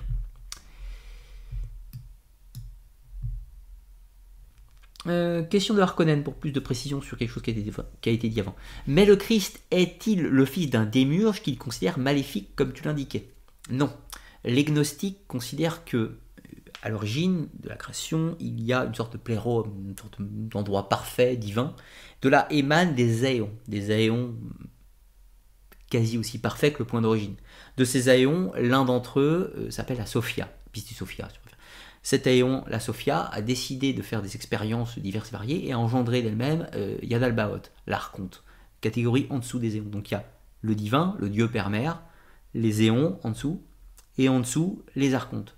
Le mauvais, dieu, c'est un archonte, c'est Yadalbaoth. Or, Jésus est considéré comme un néon qui est venu s'incarner sur terre pour nous offrir une clé de libération. Voilà, chez les gnostiques. Du moins. Je ne suis pas d'être d'accord, hein, j'explique la pensée des gnostiques. Pas que j'y adhère. Euh, Béatrice Guevel, merci pour tout Ludovic. Considérez-vous comme gnostique? Il fut un temps, j'aurais sûrement dit oui. Fut un temps, j'aurais sûrement dit oui dans la démarche des gnostiques valentiniens, plutôt. Aujourd'hui, je ne sais pas si j'emploierais ce terme. Je ne suis pas certain que j'emploierais ce terme. Je me considère comme un occultiste. Dans la démarche euh, Stanislas Goïta, Papus, Piob, euh, oui, je me considère comme un occultiste, mais je trouve le mot gnostique trop, trop réducteur. Trop réducteur et il ne qualifie pas. Euh, en fait, je, suis d'accord avec la les gnostiques sur le plan de la quête de connaissances, la quête de tout un tas de choses, je suis d'accord avec ça, mais paradoxalement, je ne, suis absolument pas d'accord avec l'architecture du monde et le rejet de la matière qu'ont les gnostiques. Euh, ça ne me convient pas du tout. Euh, du coup, je ne suis pas un gnostique, je ne m'identifie pas au, au, courant du gnosticisme ou, des gnostiques même modernes, mais beaucoup plus euh, au, courant de l'occultisme fin 19e, pour moi, mon cas en l'occurrence. Voilà. Mais bon, c'est pas, pas un secret de nouveauté, je l'ai dit dans d'autres vidéos. Hein. Alors, je vais prendre encore deux questions. Deux questions, une plus haut et une en bas. Enfin, une en bas qui n'est pas encore posée du coup, et une plus haut. Si j'en trouve bien sûr plus haut.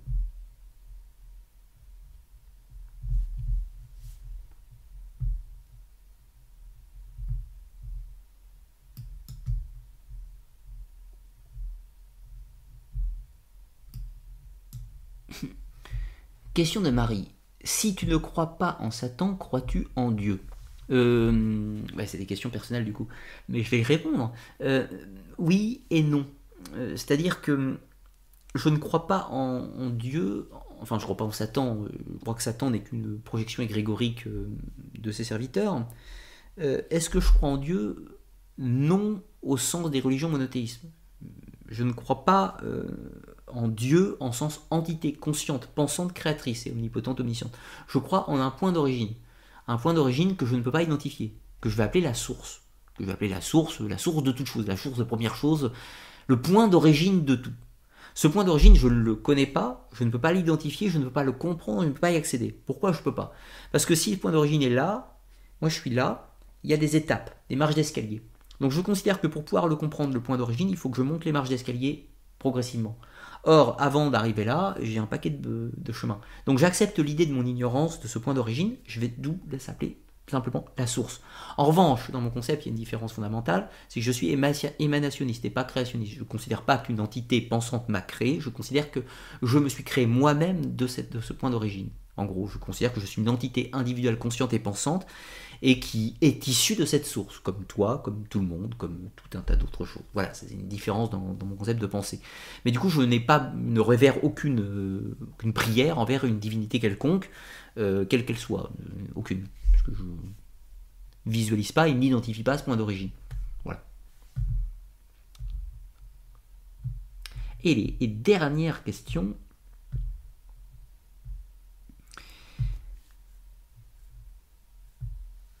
Euh,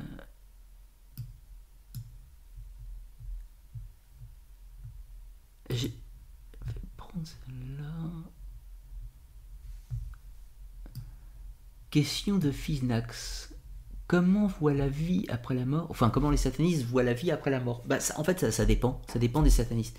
Si tu prends les, les lucifériens, les lucifériens, eux, leur vie après la mort, c'est euh, le retour à l'état. Enfin, luciférien le christianisme, euh, le, satanisme gnostique. Le satanisme gnostique, tout comme les gnostiques de l'Antiquité, leur but c'est de s'émanciper euh, de la, s'émanciper de la matière, mais surtout de s'émanciper des contraintes de la matière, c'est-à-dire des lois de la matière au sens du démurge, c'est-à-dire les lois de la morale, de la chrétienté en gros. C'est ça le but des satanistes gnostiques.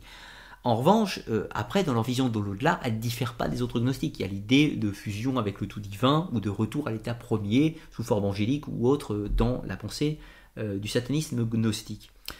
Après, il y a l'idée pour le satanisme théiste, l'idée étant que leur serviteur, c'est le diable. Donc leur but est de trouver une place en enfer, une place privilégiée en enfer. Il y a une autre réponse, c'est pour les satanistes athées, l'église de Satan ou le, temple satanique. Pour eux, Satan n'existe pas, Dieu n'existe pas non plus. Donc pour eux, après la mort, il n'y a rien.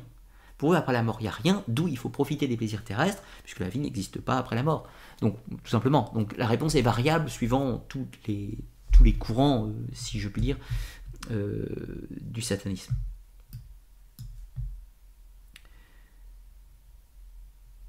Euh, Alexis, pour finir, Alexis CPV qui me dit Eliphas Lévy, c'est toi. Euh, en fait, euh, non. C'est-à-dire que je n'ai pas de prétention de réincarnation, contrairement à Vintras, Boulan ou Crowley ou, autre. Je n'ai pas développé encore de, prétention d'être la réincarnation de personnages célèbres ou, autres, divers et variés. Cela me viendra peut-être avec le temps, allez savoir. Mais pour l'instant, je n'en suis pas là, fort heureusement, si je puis dire. Voilà, voilà pour tout ce que je voulais vous dire ce soir. Nous allons clôturer, ça fait quand même 3h, 3h20 d'émission, donc euh, une bonne soirée avec cette chaleur. J'espère que vous avez passé un bon moment, j'espère que vous aurez appris des choses, et j'espère surtout que vous aurez euh, appris que, tout ceci est beaucoup plus complexe. Euh, on ne peut pas dire le satanisme c'est ça, le satanisme c'est ça en trois minutes. C'est pas possible. Donc du coup, plus tard, je ferai d'autres émissions plus précises. Je ferai une émission par exemple sur les lucifériens. En quoi croient les lucifériens précisément, leur rite, leur pratique. Le temple de Seth par exemple. Euh, voilà, on fera une émission spécifique sur les lucifériens. On pourra faire une émission spécifique sur l'église de Satan et Anton Sander l'avait. Pourquoi a-t-il créé ces doctrines? En quoi croit-il exactement? Quels sont ses rituels? Il faut du temps pour préciser un sujet précis. Là, c'était une émission global, générique sur le satanisme, pour comprendre simplement que c'est beaucoup plus complexe qu'il y paraît, que ça revêt des centaines de visages, mais que non, le satanisme n'est pas très ancien. C'est quelque chose qui se conceptualise lentement entre le XVIIe et le XIXe siècle, et qui a, excusez-moi l'expression, conquis le monde aujourd'hui, au minimum sur le plan culturel. Les références sont partout, et euh, le Satan euh, le Satan héros littéraire euh, de, William Blake, de Michelet, de Victor Hugo, euh, ou de Byron a, gagné le monde. Ça, sur ce point, euh, c'est une victoire par chaos technique euh, et sans, négociation pour la, sans négociation, quoi, si je veux dire. Vous aurez compris l'idée, quoi. Donc voilà, juste un petit point, quelques conseils de, quelques conseils de lecture. Bon, la Bible satanique, c'est pas c'est pas un livre fantastique, hein, on va pas se le mentir, mais bon, je suis obligé de le mettre en, référence. Euh, beaucoup plus sympathique les romans là-bas de Joris Carl Hussman, roman Le paradis perdu de John Milton, lui, bon, il est incontournable. Hein. Euh, le satanisme et la magie, avec une étude de, euh, Joris Carl Hussman de Jules Bois. Donc, Satanisme et la magie, livre intéressant, sachant que Jules Bois est un satanistophile, satanistophile, donc bon, évidemment, c'est un peu, un peu pas très neutre comme texte. Euh, les petites religions de Paris, toujours de Jules Bois, où il dresse un peu le paysage ésotérique de, Paris cette époque, et le satanisme figure tout à fait naturellement. Le temple de Satan de Stanislas Guetta, ouvrage beaucoup plus complet, qui fait euh, une explication très claire de ce qu'est le satanisme vu de son temps, euh, au sens le, le, satanisme au sens individuel et pas le satanisme culturel, pas le satanisme culturel actuel, bien entendu.